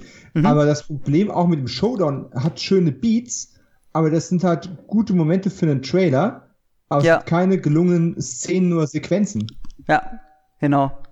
Ja, total. Ja. Also mich wundert es ja generell auch, ich meine, ähm, wir haben ja schon die Abwärtsspirale erwähnt von Van Damme und was den finanziellen Erfolg angeht und du konntest halt Mitte und Ende der 90er immer noch sehr, sehr stark abfedern mit dem Videomarkt. Ähm, mhm. Da wurden ja so viele Gewinne eingefahren, das kannst du ja heute keinem mehr erzählen. Und die haben aber auch nachgelassen. So. Und jetzt reden wir denn schon langsam darüber, dass nach der VHS ja schon das nächste Medium kommen soll. Ähm, oder müsste 98? Wann wurde die DVD eingeführt? Ich meine 99, aber ohne Gewehr. Also ich weiß, ich habe meinen Player 2000 gekauft, aber da war es schon als Nischenprodukt ein, zwei Jahre da. Kön könntest mit 98 recht haben. Aber wirklich ein Massenphänomen wurde das erst so 2000, 2001, als dann die Matrix auf DVD rauskam. Äh, das waren so diese ersten Topseller. Hm, ich weiß, die, ähm, also die erste DVD überhaupt war 12 Monkeys, mäßig.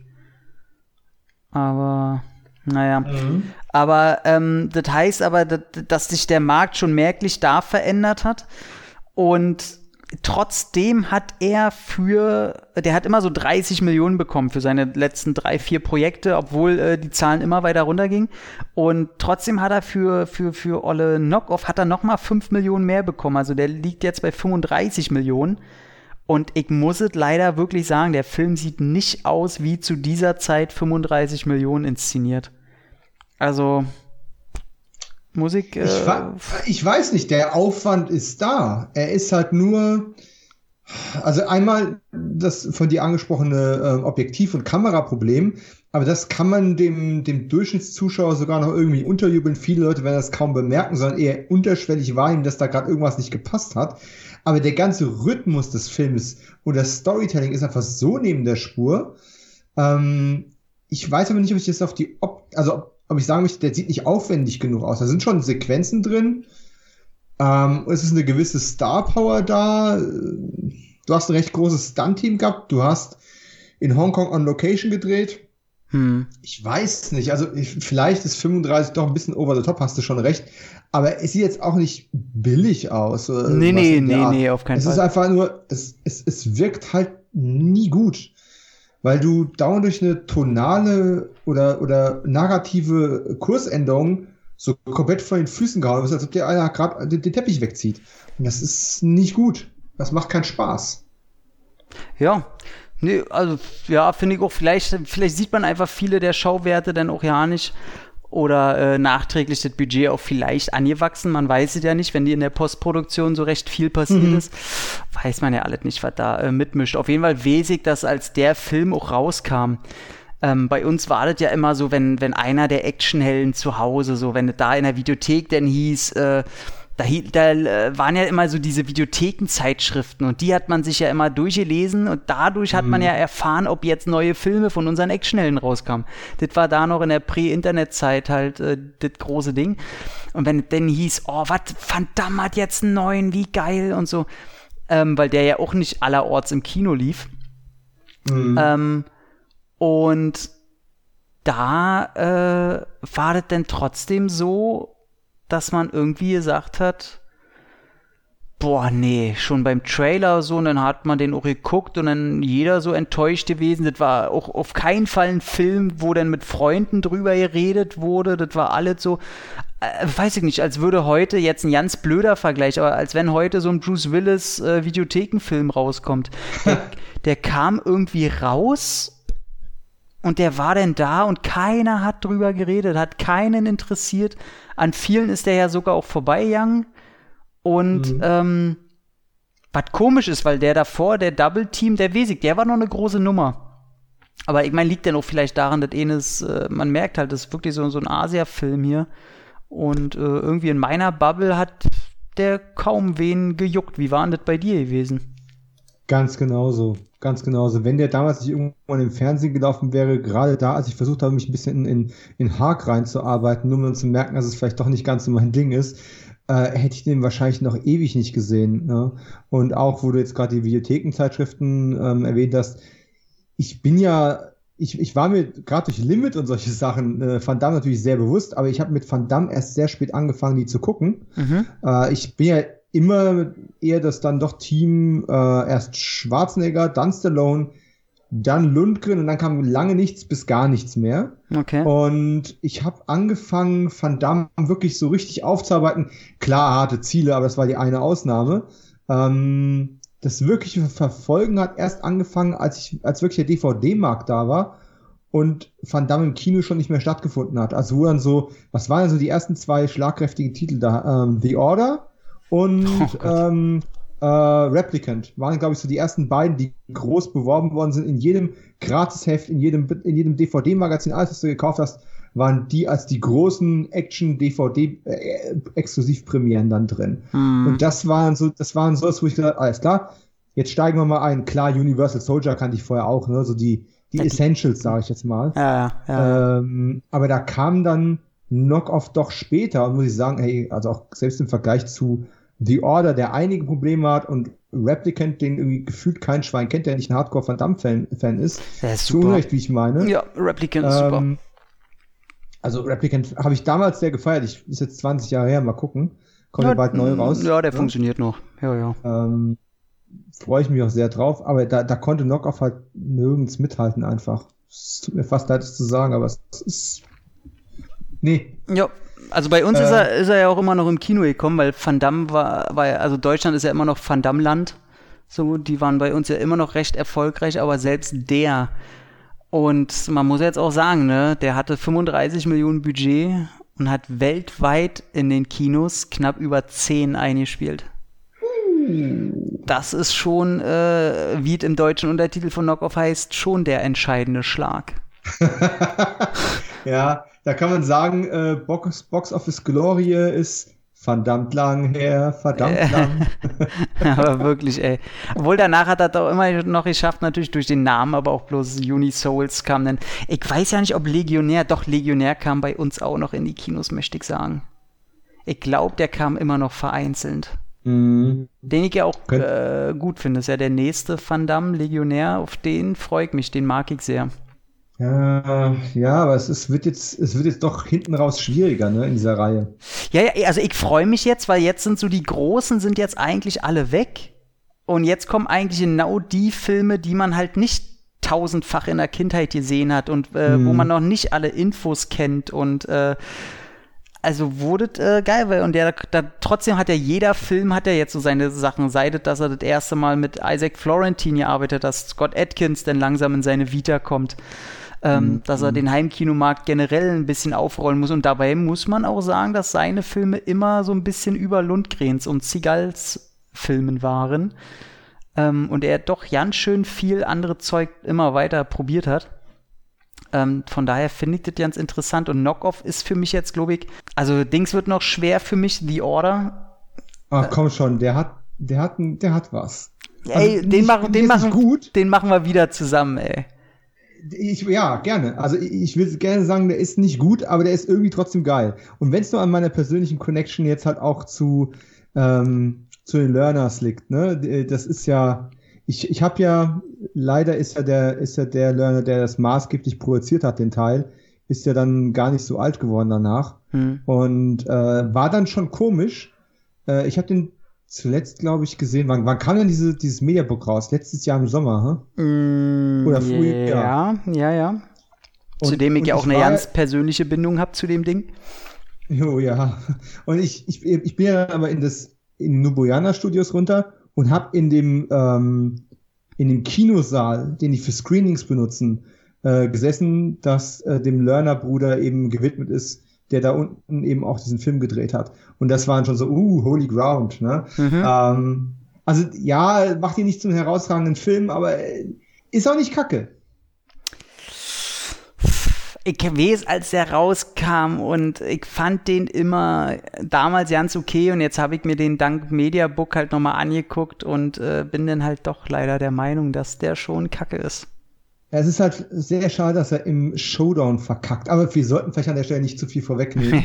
Ja. Ähm, kommen, wir, da, kommen, wir, zu den letzten Knock-off. Äh, ja. Zuckungen. Und äh, ja, ich weiß, also der war nie indiziert, möchte ich sagen. Er hat äh, eine äh, Zensurgeschichte. Äh, die haben eine 16er immer eine gekürzte und die haben immer die ungekürzte 18er, weiß ich immer noch, wie das drauf stand. Ich muss aber sagen, ab 18, also spätestens heute wird den keiner mehr ab 18 machen, auf keinen Fall. Das wäre eine, wär eine goldene 16er. Ähm, Gibt's aber auch, wie ihr sagt, den gibt's jetzt in drei Auflagen. Du kannst dir den entweder von Filmjuwelen holen, was ich jetzt natürlich äh, nur empfehlen würde, wenn du wirklich nur einen Zehner für den aussehen willst. Aber wenn das so ein Sammlerding wird für irgendeine Sammlung halt, sei das, dass man Rob Schneider, Choi Haag oder ähm, Van Damme Sammlung hat, dann äh, würde ich fast schon sagen, ähm, die Focus Media, ähm, nicht wegen meinem Audiokommentar, sondern äh, wegen die ganzen Bildfehler, die entfernt wurden. Also das merkt man schon so ein bisschen, dass das Bild da äh, am saubersten ist. Und der, man muss ja auch sagen, der Film, der hat schon ein starkes, ähm, so, so ein analoges Grundrauschen drin. Also er uh, will, ja. er will den Film schon aussehen lassen wie in den 90ern. Ähm, und ich muss aber auch sagen, jetzt äh, ohne jetzt Focus Media da in die Suppe zu spucken, denn ich finde es toll, was da äh, auch mit der Auflage gemacht wurde, dass dann man sich die Mühe gemacht hat, für den Titel einen Audiokommentar zu organisieren. Allein deswegen möchte ich mir den schon fast aus Verbundenheit auch noch holen. Äh, ich finde aber auch tatsächlich, ich habe mich jetzt, trotzdem ich die Blu-ray geguckt habe, die eine okaye Qualität hat von mhm. Filmjuwelen, ähm, ich habe mich auch gefühlt wie im 90er-Film und es ist auch völlig okay. Ja. Also nicht nur, weil ich gerade generell einen Podcast über, über das Kino der 90er Jahre mache und es deswegen auch gut reingepasst hat, sondern es ist ein Film total typisch für diese Zeit. Der konnte irgendwie auch nur da entstehen, was sowohl auf die Karriere von Van Damme zutrifft, als auch das ganze Sujeten äh, spielt. Da passte für mich die Bildqualität. Es hat mich nicht gestört, dass die ein bisschen suboptimal ist. Aber natürlich ist besser immer besser, gar keine Frage. Also ich muss sagen, dass ich dieses analoge Bild eigentlich immer ganz gut finde. Also ich mag das ziemlich. Hätte das jetzt einen digitalen Look gehabt, glaube ich, äh, hätte mir das weniger gefallen. Ich weiß nicht, ob es direkt passt zu dem Film. Ich glaube, nichts würde zu dem Film passen, weil generell nichts passt. Aber mhm. ähm, ich muss sagen, nee, ich, also Filmkorn finde ich ja in erster Linie meistens erstmal sympathisch. Weil ich komme aus dem, mhm. ich bin mit analogen, analogem Film aufgewachsen. Ähm, ich finde es meistens ein bisschen besser, außer in Filmen, wo sehr, sehr viel Effekt aufkommen ist. Da sage ich immer, äh, ist schon besser, dass es digital gedreht wurde. Aber ansonsten, nee, nee, ich finde ich finde es schick. Und ansonsten, ja, wie gesagt, der, der hat auch kein großes Aufbäumen gehabt. Also ähm, Lizenz scheint sehr billig zu sein. Ähm, Vielleicht kommt da irgendwann als nochmal was raus. Vielleicht würde mich nicht wundern, wenn das einer der, der zweite Van Damme-Film ist, der dann auch als 4K-Scheibe rauskommt. äh, Juni vs. Soldier gibt's schon. Oh mein Gott. Aber ja. Ähm, ja, mehr gibt es dazu nicht zu sagen. Also war dann auch der Absturz. Ähm, auch Choi Haag musste sich davon erstmal erholen. Ähm, Jupp. Der hat danach erstmal nie so viel Jutet gemacht oder ist eigentlich nie wieder so richtig an die Spitze gekommen.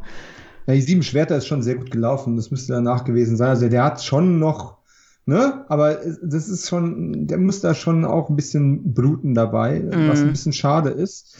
Ähm, ich denke halt immer, was hat mir der Film gegeben, was über die Laufzeit hinausgeht? Rikscha-Rennen. Okay, das ist das eine. Ähm, Markenfälschungen in Hongkong, schlimme Sache.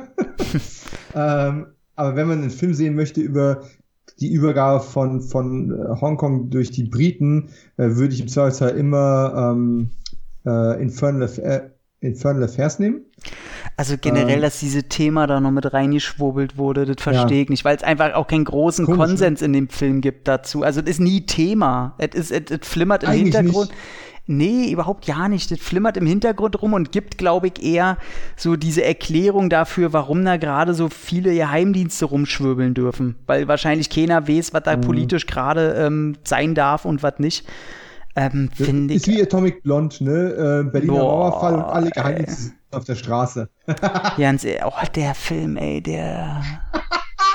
Ich wollte nicht noch ein neues Thema aufmachen. Ich wollte zu den Lektionen kommen, die wir heute gelernt haben. Naja, kommt jetzt der äh, zweite Teil von Netflix, ne? Nur so viel dazu. Ja. ja. Ähm, Vorsicht vor Mikrobomben in Jeans.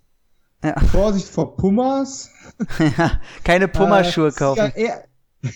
CIA-Agentinnen stehen auch auf Puppen und fangen auf einmal an zu quieken, wenn man ihnen eine schenkt, mhm. obwohl sie wissen, dass es ein Imitat ist. Ja. Auch eine sehr merkwürdige Lektion, die wir aus dem Film mitgenommen haben. Und ähm, ja, wenn vor dir ein Mann in äh, Spandexhosen rumrennt, hol deinen Aal raus. Auf jeden Fall. Also das ist das Wichtigste, hol deinen Aal raus. nee, ich muss sagen, das Einzige, was mir wirklich geblieben ist, ist das Rikscha-Rennen und das Geräusch der Dose, die sie in den Kopf kriegt.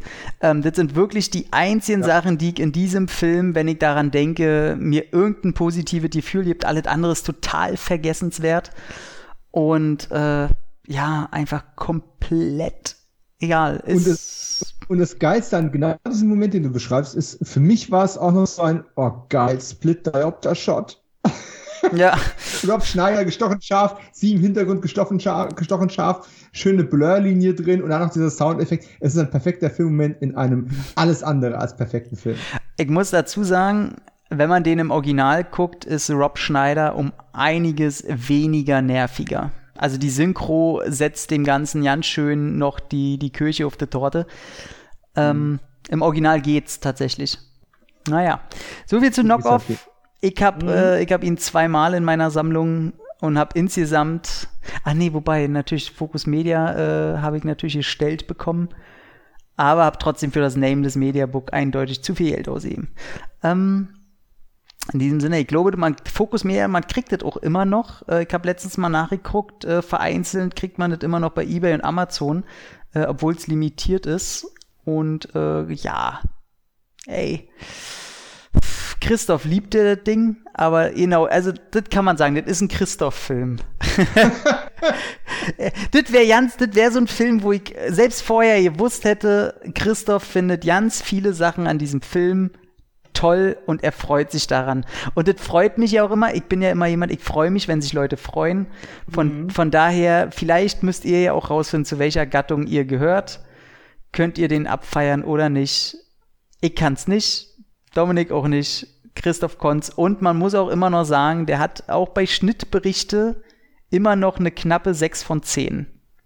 Ui. Und ich möchte sagen, ich habe, ich weiß ja nicht, was ich dem gegeben habe. Ich habe ja meine schriftliche schon fertig, aber dann habe ich die nicht hier auf, um nebenbei vielleicht mal ein bisschen zu schmutzeln. Ja, oh, guck mal in, in deine Letterbox. Ich habe meins noch nicht eingetragen, aber ich überlege gerade, kann ich dem mehr als 2,5 geben? Nein, eigentlich nicht. Also ich habe ihm äh, bei meiner schriftlichen Bewertung halt ihm eine 5,5 von 10 gegeben. Ja, was ist das in Letterbox? Eine also 2,5, es wäre eine 2,5 mit Herzchen. Also bei mir wird es 2,5 ohne Herzchen, würde ich mal sagen. ich habe auch mir ein sehr schönes Foto rausgesucht von Rob Schneider, wo er mit, der, mit einer Waffe um die Ecke guckt, so verschwitzt, als wäre er wirklich gerade ein Agent. Und ähm, man sieht es einfach, obwohl er keine Grimasse aufsetzt oder sonst irgendwas, man sieht, nee, der Typ ist kein Agent. ein sehr schönes Foto. Ja, ja. Rob Schneider, nein. Paul Sorvino einfach im Anzug irgendwo rumstehend auf dem Bus wartend, ja. Rob Schneider verschwitzt mit Bluterguss im Gesicht und Barretta in der Hand, nein. Ich glaube, Paul Sabino im Klo mit der, mit der Tageszeitung. ja, ja, auf jeden Fall. Rob Schneider mit zwei Uzis. Nein. Nein. ja, es geht halt einfach nicht. Aber, ähm, ey, wie gesagt, äh, so, man hat ja auch dann zu lachen. Es ist einfach sehr schön. Ähm, wir wollen dann auch ja nicht weiter jetzt äh, noch ausklabüstern. Knock-off, wir haben es rumgekriegt, Dominik. Und mhm. haben tatsächlich die 90 Minuten voll gekriegt. Hätte ich mir bei Knockoff äh, nicht vorgestellt. Aber. Auch nicht noch abgeschlossen, nein. Ey, ist jetzt, ich finde es schön, dass der rum ist und freue mich jetzt auf. Da will unbedingt Kevin will bei Legionär dabei sein, weil der den auch richtig geil findet. Und, ja, das macht Sinn. Mhm. Und äh, dann wäre höchst, höchst wahrscheinlich zu 99 Prozent den nächsten Van Damme Special 19 der Legionär mit Kevin aufnehmen. Da freue ich mich schon richtig drauf. Und eine richtig schöne Blu-ray tatsächlich. Ich habe den, glaube ich, noch nie komplett gesehen, deswegen bin ich sehr gespannt, äh, ob ich den Podcast zuerst höre und mich dann heiß machen lasse, ob ich den Film im blinden Vertrauen, Jungs, äh, dann doch mal erstmal kaufe, komplett sehe und dann den Podcast reinziehe.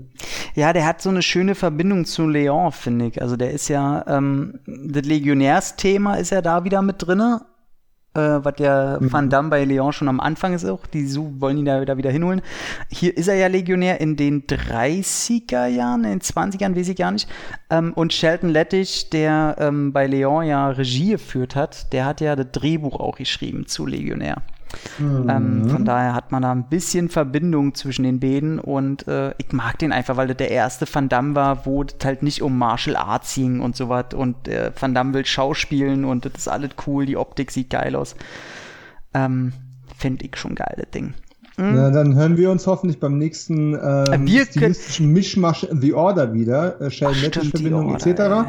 Die Order. Ich überlege uh. ja schon, ob ich Universal Soldier 2 mit Christoph mache. Weil ich weiß, der findet den, glaube ich, richtig gut. Muss ja. ich überleg schon, weil den, den kann ich einfach nicht gut finden, den Film. Und äh, ich überlege, ob ich ihn als positive Stimme da irgendwie mit ins Boot hole. Man wird sehen. Man wird sehen. Ich glaube, der nächste, den ich wirklich aus Überzeugung gut finde und den ich auch schon kenne, ist wirklich Replicant, der meiner Meinung nach der beste Zwillingsfilm von Van Damme ist. Ähm, Lass ihn mal so im Raum stehen der beste, oh, ich finde halt, die ballte Ladung ist schon ziemlich gut, ey. Hey, ich muss mal was Kontroverses reinwerfen und äh, ob wir das Gegenteil beweisen können, werden wir irgendwann alles erleben. ja, ich, ich guck mal gerade mal rein. Der, der nächste Film, den ich richtig, richtig geil finde, ist dann, also wenn wir Replicant mal weglassen, ich finde halt In Hell richtig gut. Ich finde Wake of Death richtig gut. Until Death finde ich richtig gut. Ähm, die, diese Viere, glaube ich. Naja, und dann ganz klar, ey, Universal Soldier, Day of Reckoning. Hey, wenn John Himes kommt, ist die Welt wieder in Ordnung. Ja, mit so einem mit so einem Mann, mit so einem Mann. Ja, John, John Himes ist der Sohnemann. Ach so, ähm, ach so. Peter Himes ist Peter, der Vater. Peter ja. Himes, ich ja. vergesse immer Peter. Ja. Judy, dann äh, Van Damme ist durch und äh, ich freue mir und ich freue mir auch, dass Van Damme jetzt ähm, sein scheiß äh, C-Movie-Projekt da wohl nicht mehr macht mit Kevin Sorbo und der ganzen Geschichten und stattdessen bei Netflix untergekommen ist mit seiner Serie, mit seiner neuen. Das finde ich super geil, deswegen Van Damme Daumen hoch. Und ansonsten, wo kann man uns denn noch hören, sehen, lesen, lieber Dominik? Was steht bei dir denn an, hier ein bisschen Werbung jetzt machen? Oh, Werbung. Ähm, ja, Kino 90 Podcast ist ja immer noch ein laufendes Projekt. Ich hoffe, äh, dich da auch sehr bald begrüßen zu können. Wir reden schon eine ganze Weile drüber. Ähm, und ja, jetzt nach den anderthalb Stunden kriegen wir es nicht in den Kasten, aber bald wieder. Dort äh, gab es zuletzt äh, die Jagd auf einen Unsichtbaren, ein Film, den keiner mag. Natürlich habe ich den dann trotzdem fast zwei Stunden lang besprochen, ähm, mit einem guten Gast auch. Es hat viel Spaß gemacht und äh, demnächst geht's auch mit den äh, Monatsbesprechungen aller Kinostarts wieder weiter. Äh, außerdem gibt es noch eine ganze Menge Specials in diesem Jahr. Äh, es kommen noch äh, im Land der Raketen, wenn wir uns ein paar richtig schöne Leckerbissen. Da freue ich mich sehr drauf. Und wie du bin ich ja auch auf Letterboxd. Und was kam bei euch zuletzt raus? Ähm, also neben Entertainment Block natürlich, wo wir jetzt auch das Halloween Special machen, wo ich noch ja nicht weiß, ob wir das Thema schon verraten dürfen oder ob das eine Überraschung wird, weiß ich gar nicht. Ähm, genau, weiß ich auch nicht, aber da bin ich tatsächlich raus leider. Ist nicht mein Thema. Ich bin gerade. ja, ich habe gerade ähm, zwei Teile geguckt davon und muss auch sagen, ich unterhalte mich sehr gerne über das Thema und finde es sehr, sehr cool und mag aber so richtig nur einen Film aus diesem ganzen Franchise. Ähm, ha, warte mal, warte mal. Das ist, klingt wie eine Beschreibung, als ob du jetzt gerade über den Highlander Podcast gesprochen hättest, den ich mit äh, Kevin und Florian neulich aufgenommen habe und der hoffentlich jetzt auch bei dem Feed irgendwann landet. Aber bei, zwei, drei Wochen. bei Highlander habe ich keine Credits, egal für welchen Teil. Muss ich zugeben. Das tut mir echt weh. Mhm. Ähm, und dann natürlich unser Bullet und Fist Podcast, äh, den ich ja mit dem lieben Markus mache wo wir uns halt über Martial Arts und äh, Actionfilme unterhalten. Meistens äh, eher die, die man in der unteren Ecke des Videothekenregals vorgefunden hat. Und da haben wir jetzt, was war denn mal das letzte Thema, das, den werde ich heute bearbeiten und hochladen wahrscheinlich. Da war, achso, Eve 8, hier Eve of Destruction mit dem weiblichen ähm, Cyborg. Und die. Mm, diese. Und äh, er hatte, also wir haben immer zwei Filme und er hatte äh, Paycheck von John Woo mit Ben Affleck. Den ich gar nicht so kacke finde wie die Masse der Menschheit. Oh, er, er auch nicht, aber ich finde den schon sehr kacke. ich finde den schon, also ich finde den wirklich, wirklich schlimm, den Film. Ähm, Und ja, das wird ziemlich witzig. Nebenbei schreibe ich halt noch für die Art of Horror. Das ist ein neues Horror-Magazin von den Leuten, die vorher das äh, Dings X-Rated-Magazin rausgebracht haben. Ich finde die Art of Horror jetzt mit Abstand wirklich besser. Ähm, da kann, da habe ich immer so ein paar ähm, Dinger, die ich dazu schreibe. Und ich arbeite jetzt an einem Kurzfilm, wo ich mich auch jetzt in einer Stunde ähm, zur Besprechung mit dem Kameramann und dem Regisseur treffe. Ich bin der Aufnahmeleiter. Und ist nicht dein Ernst, oder? Ich habe in der Stunde auch ein Skype-Meeting wegen einem Kurzfilmprojekt, aber ein anderes. sag, mal, wir, sag mal, wir treffen uns nicht äh, durch Zufall in der Stunde. und äh, mal nee, gucken. Ich bin der Drehbuchautor dabei und äh, es wird hoffentlich eine, eine relativ coole Nummer. Genauso wie, möchte ich auch nochmal betonen, den, den Shoutout zu Art of Horror kann ich natürlich nur unterschreiben. Letzten Endes natürlich auch aus Befangenheit, weil ich in der letzten Ausgabe natürlich auch einen Artikel drin hatte, in der nächsten auch rein. Und ich fand es toll, dass du dich ähm, einem gewissen äh, Engelsfilm angenommen hast, weil es ist ein Thema, da kann man bei mir immer die Türen mm, Stimmt, ey, und der war überraschend gut und ich hatte Angst vor dem. Also kann man ja ruhig sagen, ist ja schon draußen She Never ja. Died, der zweite ja. Film von He Never Died. Ähm, und die Neverland fand ich schon mega gut. Ich jetzt bin jetzt auch sehr gespannt auf den zweiten Teil. Äh, ohne Henry Rollins hatte ich echt ein bisschen Bedenken. Ja, ich auch, war fast der Grund. Also ich hätte mir den, ohne dass ich den hätte gucken müssen, wahrscheinlich eher gar nicht erst angeguckt. Aber äh, bin tatsächlich sehr, sehr positiv überrascht von dem Ding. Ähm, ja, ansonsten, äh, das wart, glaube ich, was jetzt gerade so ansteht. Genau. Ähm, welche Genre ist dein, dein Kurzfilm? Was wird das? Horror. Also eher so, ein Horror ist zu, zu, zu breit gefächert, es ist eher so in die Richtung ähm, Mindfuck, ähm, wo wir eine Geschichte aus dem 19. Jahrhundert in die nahe Zukunft über, äh, transferieren. Äh, das wird relativ aufwendig, auch was die Effektearbeit und sowas anbelangt. Mhm. Ähm, aber schon eher, nennen wir es mal psychologischer Horror mit, mit, mit äh, Twist. Okay, ja. Super. Bei mir wird es so ein, so ein, so ein äh, Born-Rip-Off quasi. Uh so Action, Martial Arts, alles sehr gegroundet. Ich ziehe auch immer sehr gerne, also so Stunde des Jägers mit Tommy Lee Jones meets Born, sag ich mal. Nice, nice. Mhm. Ich, ich hänge ja momentan in mehreren Action-Projekten, die haben aber alle dasselbe Problem noch. Es wird trotz Corona jetzt wieder angefangen zu drehen, aber die Sicherheitsbestimmungen sind doch äh, selbst im, selbst im Indie-Sektor relativ problematisch, ja, ja. was dann Körperkontakt einfach anbelangt. Ne? Ja. Ein Projekt von mir hatte zu viel ähm, nicht mal Action, sondern äh, auch einfach äh, Erotik und Sachen drin. Das mhm. Drehbuch haben wir jetzt komplett ein Jahr nach hinten geschoben, weil es einfach keinen Sinn macht, dafür jetzt Schauspieler zu casten. Die hätten alle zu viel Angst im Zweifelsfall. Ja, ist wirklich, wirklich schwierig, weil äh, entweder sagst du, pass auf Leute, wir machen das, äh, das Team so klein, wie es überhaupt nur geht und dann sagen wir, wir riskieren's. Ähm, mhm. Oder fragen halt nach, ob, ob die in letzter Zeit beim Arzt waren oder einen Test gemacht haben oder sonst irgendwas. Ich habe in zwei Wochen jetzt beim HNO ähm, Termin, wo ich wahrscheinlich auch gleich äh, fragen werde, ob die mir nicht so einen Corona-Test mal rinbomben können, damit ich mal wenigstens äh, für die kurze Zeit irgendwie eine gewisse Sicherheit habe, so, so eingeschränkt die Sicherheit denn auch sein kann. Ähm, hm. Ja, da muss man halt irgendwie gucken. Auch jetzt weiß ich nicht, wir, wir treffen uns in einem Park so, wir werden dann wahrscheinlich auch irgendwie einen Meter voneinander wegsitzen und unsere Masken aufhaben und dann müssen wir da diskutieren. Und dann, du hast ja trotzdem denselben Zeitdruck. Also ich finde immer, dass man das merkt, äh, ich wollte gerade, ach, ich, das ist hier mein Podcast, ich kann hier reden, was wir wollen, wie lange. ähm, ja, das, wer, jetzt auch, wer jetzt auch zuhört, hat sich besser verdient. Ja, ähm, ich finde das immer ein bisschen schwierig. Ach, man kann ja auch mal so Potpourri, die Leute wissen ja auch immer ja nicht, was wir ähm, alle zu machen, wie das ja auch mal abläuft. Aber ich finde immer, man hat ja dieselben Deadlines. Also ich weiß zum Beispiel, ich habe jetzt für das Gespräch, äh, habe ich zwei Stunden, weil ich danach auch weiter muss und weiter woanders arbeiten muss an, an einer Sache. Und wenn du so gehemmt bist und du hast deine Masken auf und du bist ein bisschen getrennt, das dauert dadurch alles ein bisschen länger. Weil ich finde, so ein Zusammenarbeiten, wenn man auf sowas nicht achten musste, geht alles schneller, dann schreibst bei dem mal kurz was drin, hier, komm, ich mach dir das mal kurz, nee, komm hier, ich meine das so, nimmst den an der Schulter, nee, pass auf, ich meine den Shot, guck mal hier, dann mach mal, das kannst du alles nicht machen. Und dann, das mhm. dauert dann, das geht alles in die Zeit drin und ich finde, das ist, ich bin ja auch jemand, da bin ich auch ganz ehrlich, das ist so ein Monk-Ding von mir, wenn ich mich treffe, ähm, um eine Sache zu klären. Ich kann nicht Smalltalken. Ich muss mich treffen mhm. und dann wird das Ding geregelt. Ich weiß auch, ich werde heute zum Treffen kommen und das erste, was ich sage, ja, hi, also, Szene 1 fängt an, wie wollen wir das machen? Ich, mich interessiert nicht, was die in, ihrem, in ihrer Freizeit machen, wie den geht. Ey, ich bin da zum Arbeiten. So, und äh, ich finde das immer wahnsinnig schwierig, äh, jetzt dann auch mit wenig Kontakt und so mal gucken. Den Kameramann kenne ich, mit dem bin ich vorher auch nicht, ähm, den kenne ich noch ja nicht.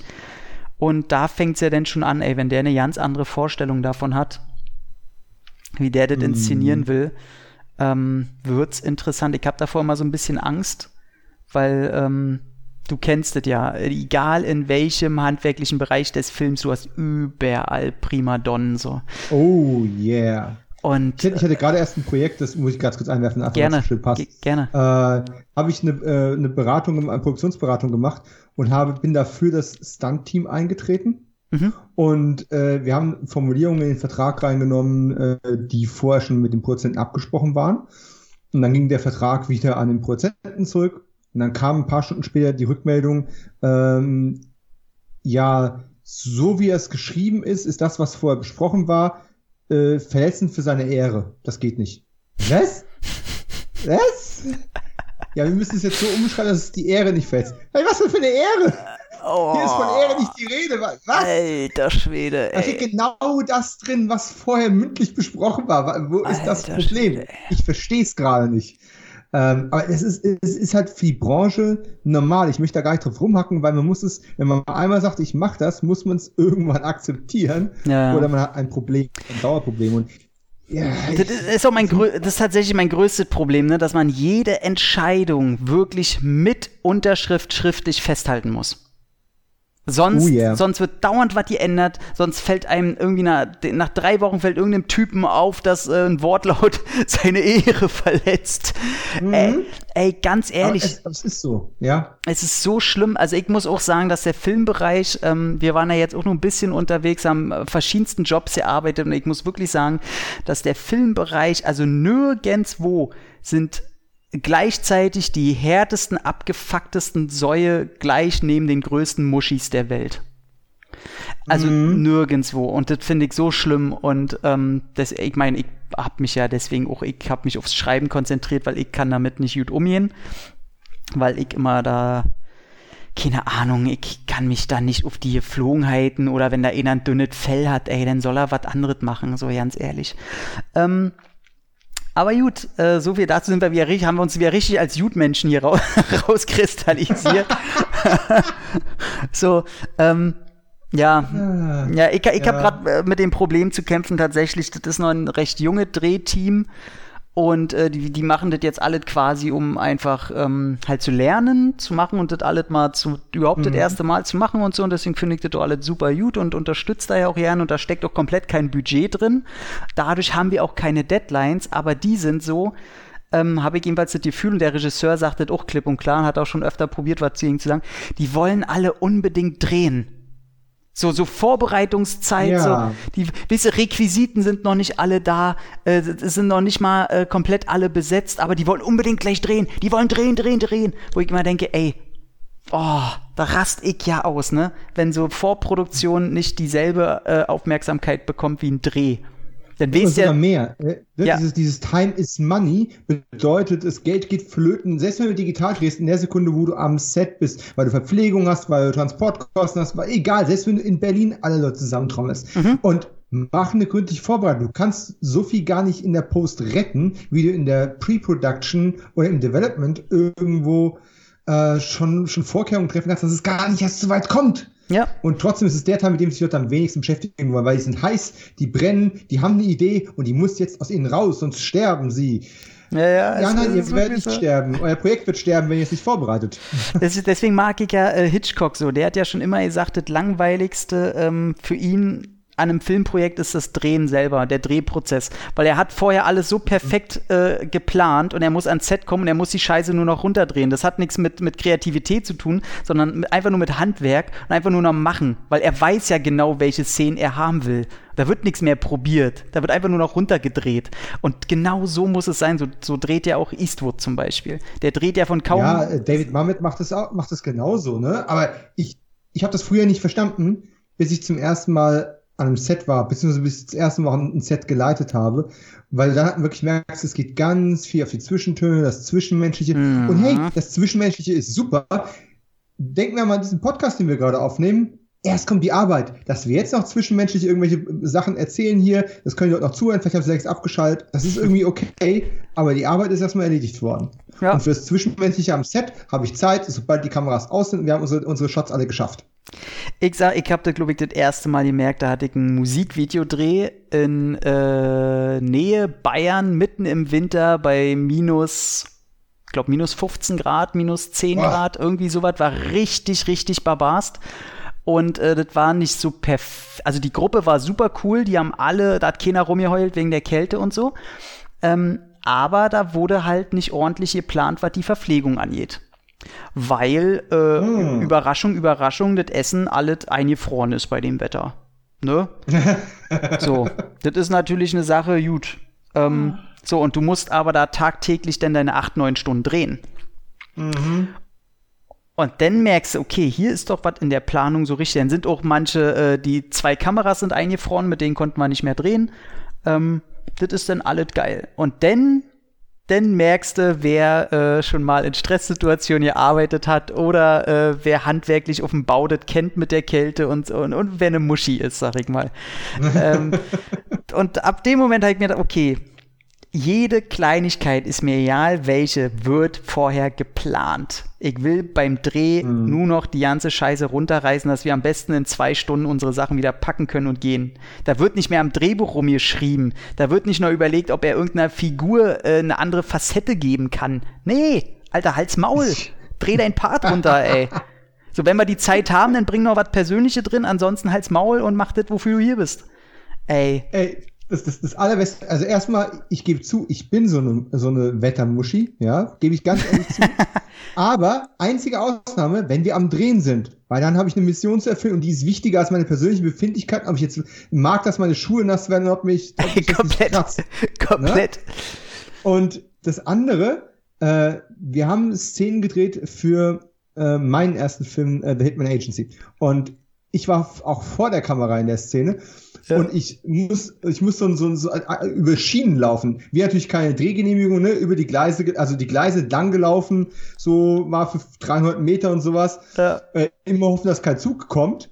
Hm. Und auf einmal klingelt mein Handy und ich denke, scheiße. Gut, ich habe nicht stumm geschaltet, ne? Weil ja. ruft mich ja kein Mensch an normalerweise. also das war noch vor Smartphone-Zeiten. Und da denke ich, scheiße, okay, Cut ich als Telefon gegangen, Schauspieler dran, der nächste Woche äh, äh, anreisen möchte. So, ja, du, äh, wohlgemerkt, ein Tagesdreh, ne? Er hat eine Rolle, eine große Sequenz, und danach ist der abgedreht. Also, ja, du, ich habe das Drehbuch gelesen, ich habe mir könnte ich hier nicht mit einem britischen Akzent sprechen. Alter, okay, Punkt, Punkt eins, Geil. wir haben gerade eine Szene geschmissen, aber das ist auch meine Schuld, weil ich das verdammte Handy nicht ausgemacht habe. Aber weißt du was? Gut, dass du mich vor dem Dreh fragst, also vor deinem Dreh zumindestens. Und du kannst den spielen mit welchem Akzent du willst. Geil. Hauptsache, du hast dir die Worte gemerkt und es funktioniert alles. Oh, geil, ey. Ey, wir sollten unbedingt mal so einen Cast aufnehmen, so, so Szenen vom Dreh. Ey, ich glaube, da sind wir, ey, da können wir Stunden mitfüllen, ey. Es ist einfach so. Also ich muss sagen, ich hatte bisher immer sehr viel Glück ähm, mit meinen Leuten und äh, generell am Set oder ja, ich hatte ja auch sehr, sehr viele Drehs, wo äh, ich auch nur das Licht gemacht habe oder äh, nur, nur die Kamera mhm. ein bisschen gehalten habe oder äh, nur irgendwie als Statist dabei war oder so. Also ich bin ja auch nicht immer so, dass das mein Projekt da jetzt war oder so. Aber da sind immer geile Sachen passiert. Ey, bei jedem Dreh, das, das kannst du erzählen, das ist so geil. Ich meine, das kennst du ja genauso ähm, mhm. von der Hauptdarsteller meint, äh, er müsse der Einzige sein bei einem 80, äh, bei einem 80-köpfigen Drehteam an Schauspielern. Bei einer Massenszene ist der Hauptdarsteller der Einzige, der meint, er müsse zu spät kommen.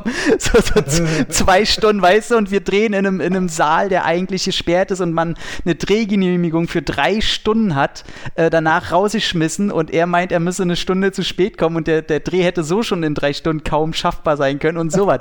Und dann kommen die da an und du siehst das erste erste Mal eine Regisseurin, die eigentlich eine herzensgute Dame ist, so, weißt du? Und dann kommt die da an und du merkst einfach, ey, die wird zum verkackten Hellraiser, Alter. ähm, ah, alles sehr schön, ey, da muss man wirklich mal einen Podcast machen. Sehr, sehr schöne.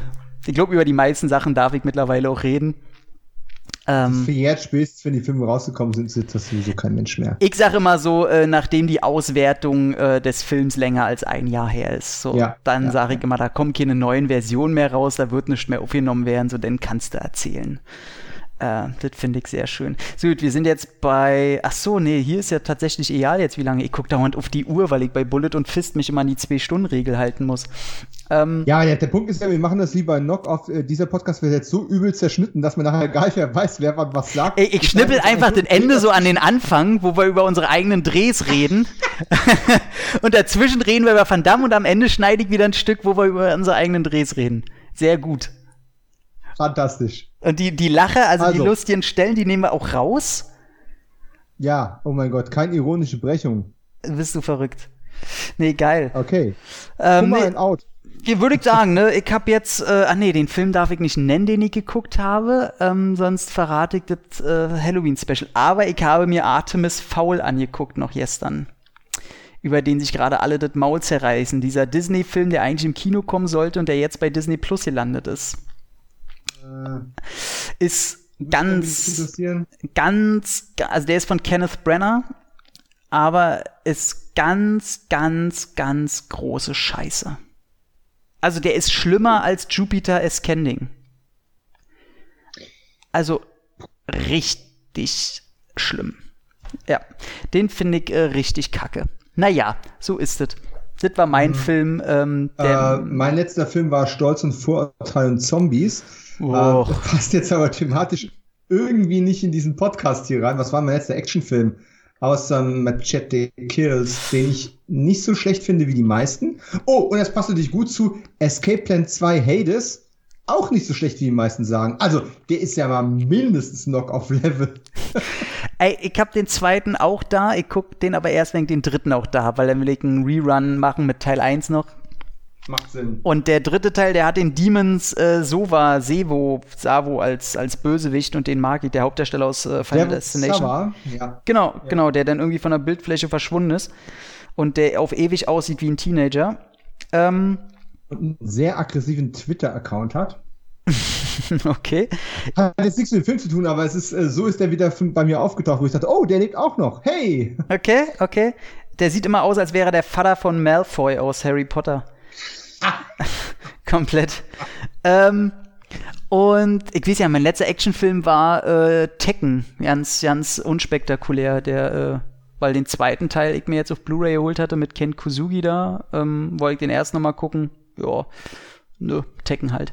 Ähm, ja, ich will, wollen wir ja nicht zu viel jetzt äh, labern. Wir haben noch genug zu tun. Ich muss in 20 Minuten los und ich sitze hier noch in einer Buchse und bin aber zum Glück schon äh, rasiert und geduscht und muss mir jetzt überlegen, was ich anziehe.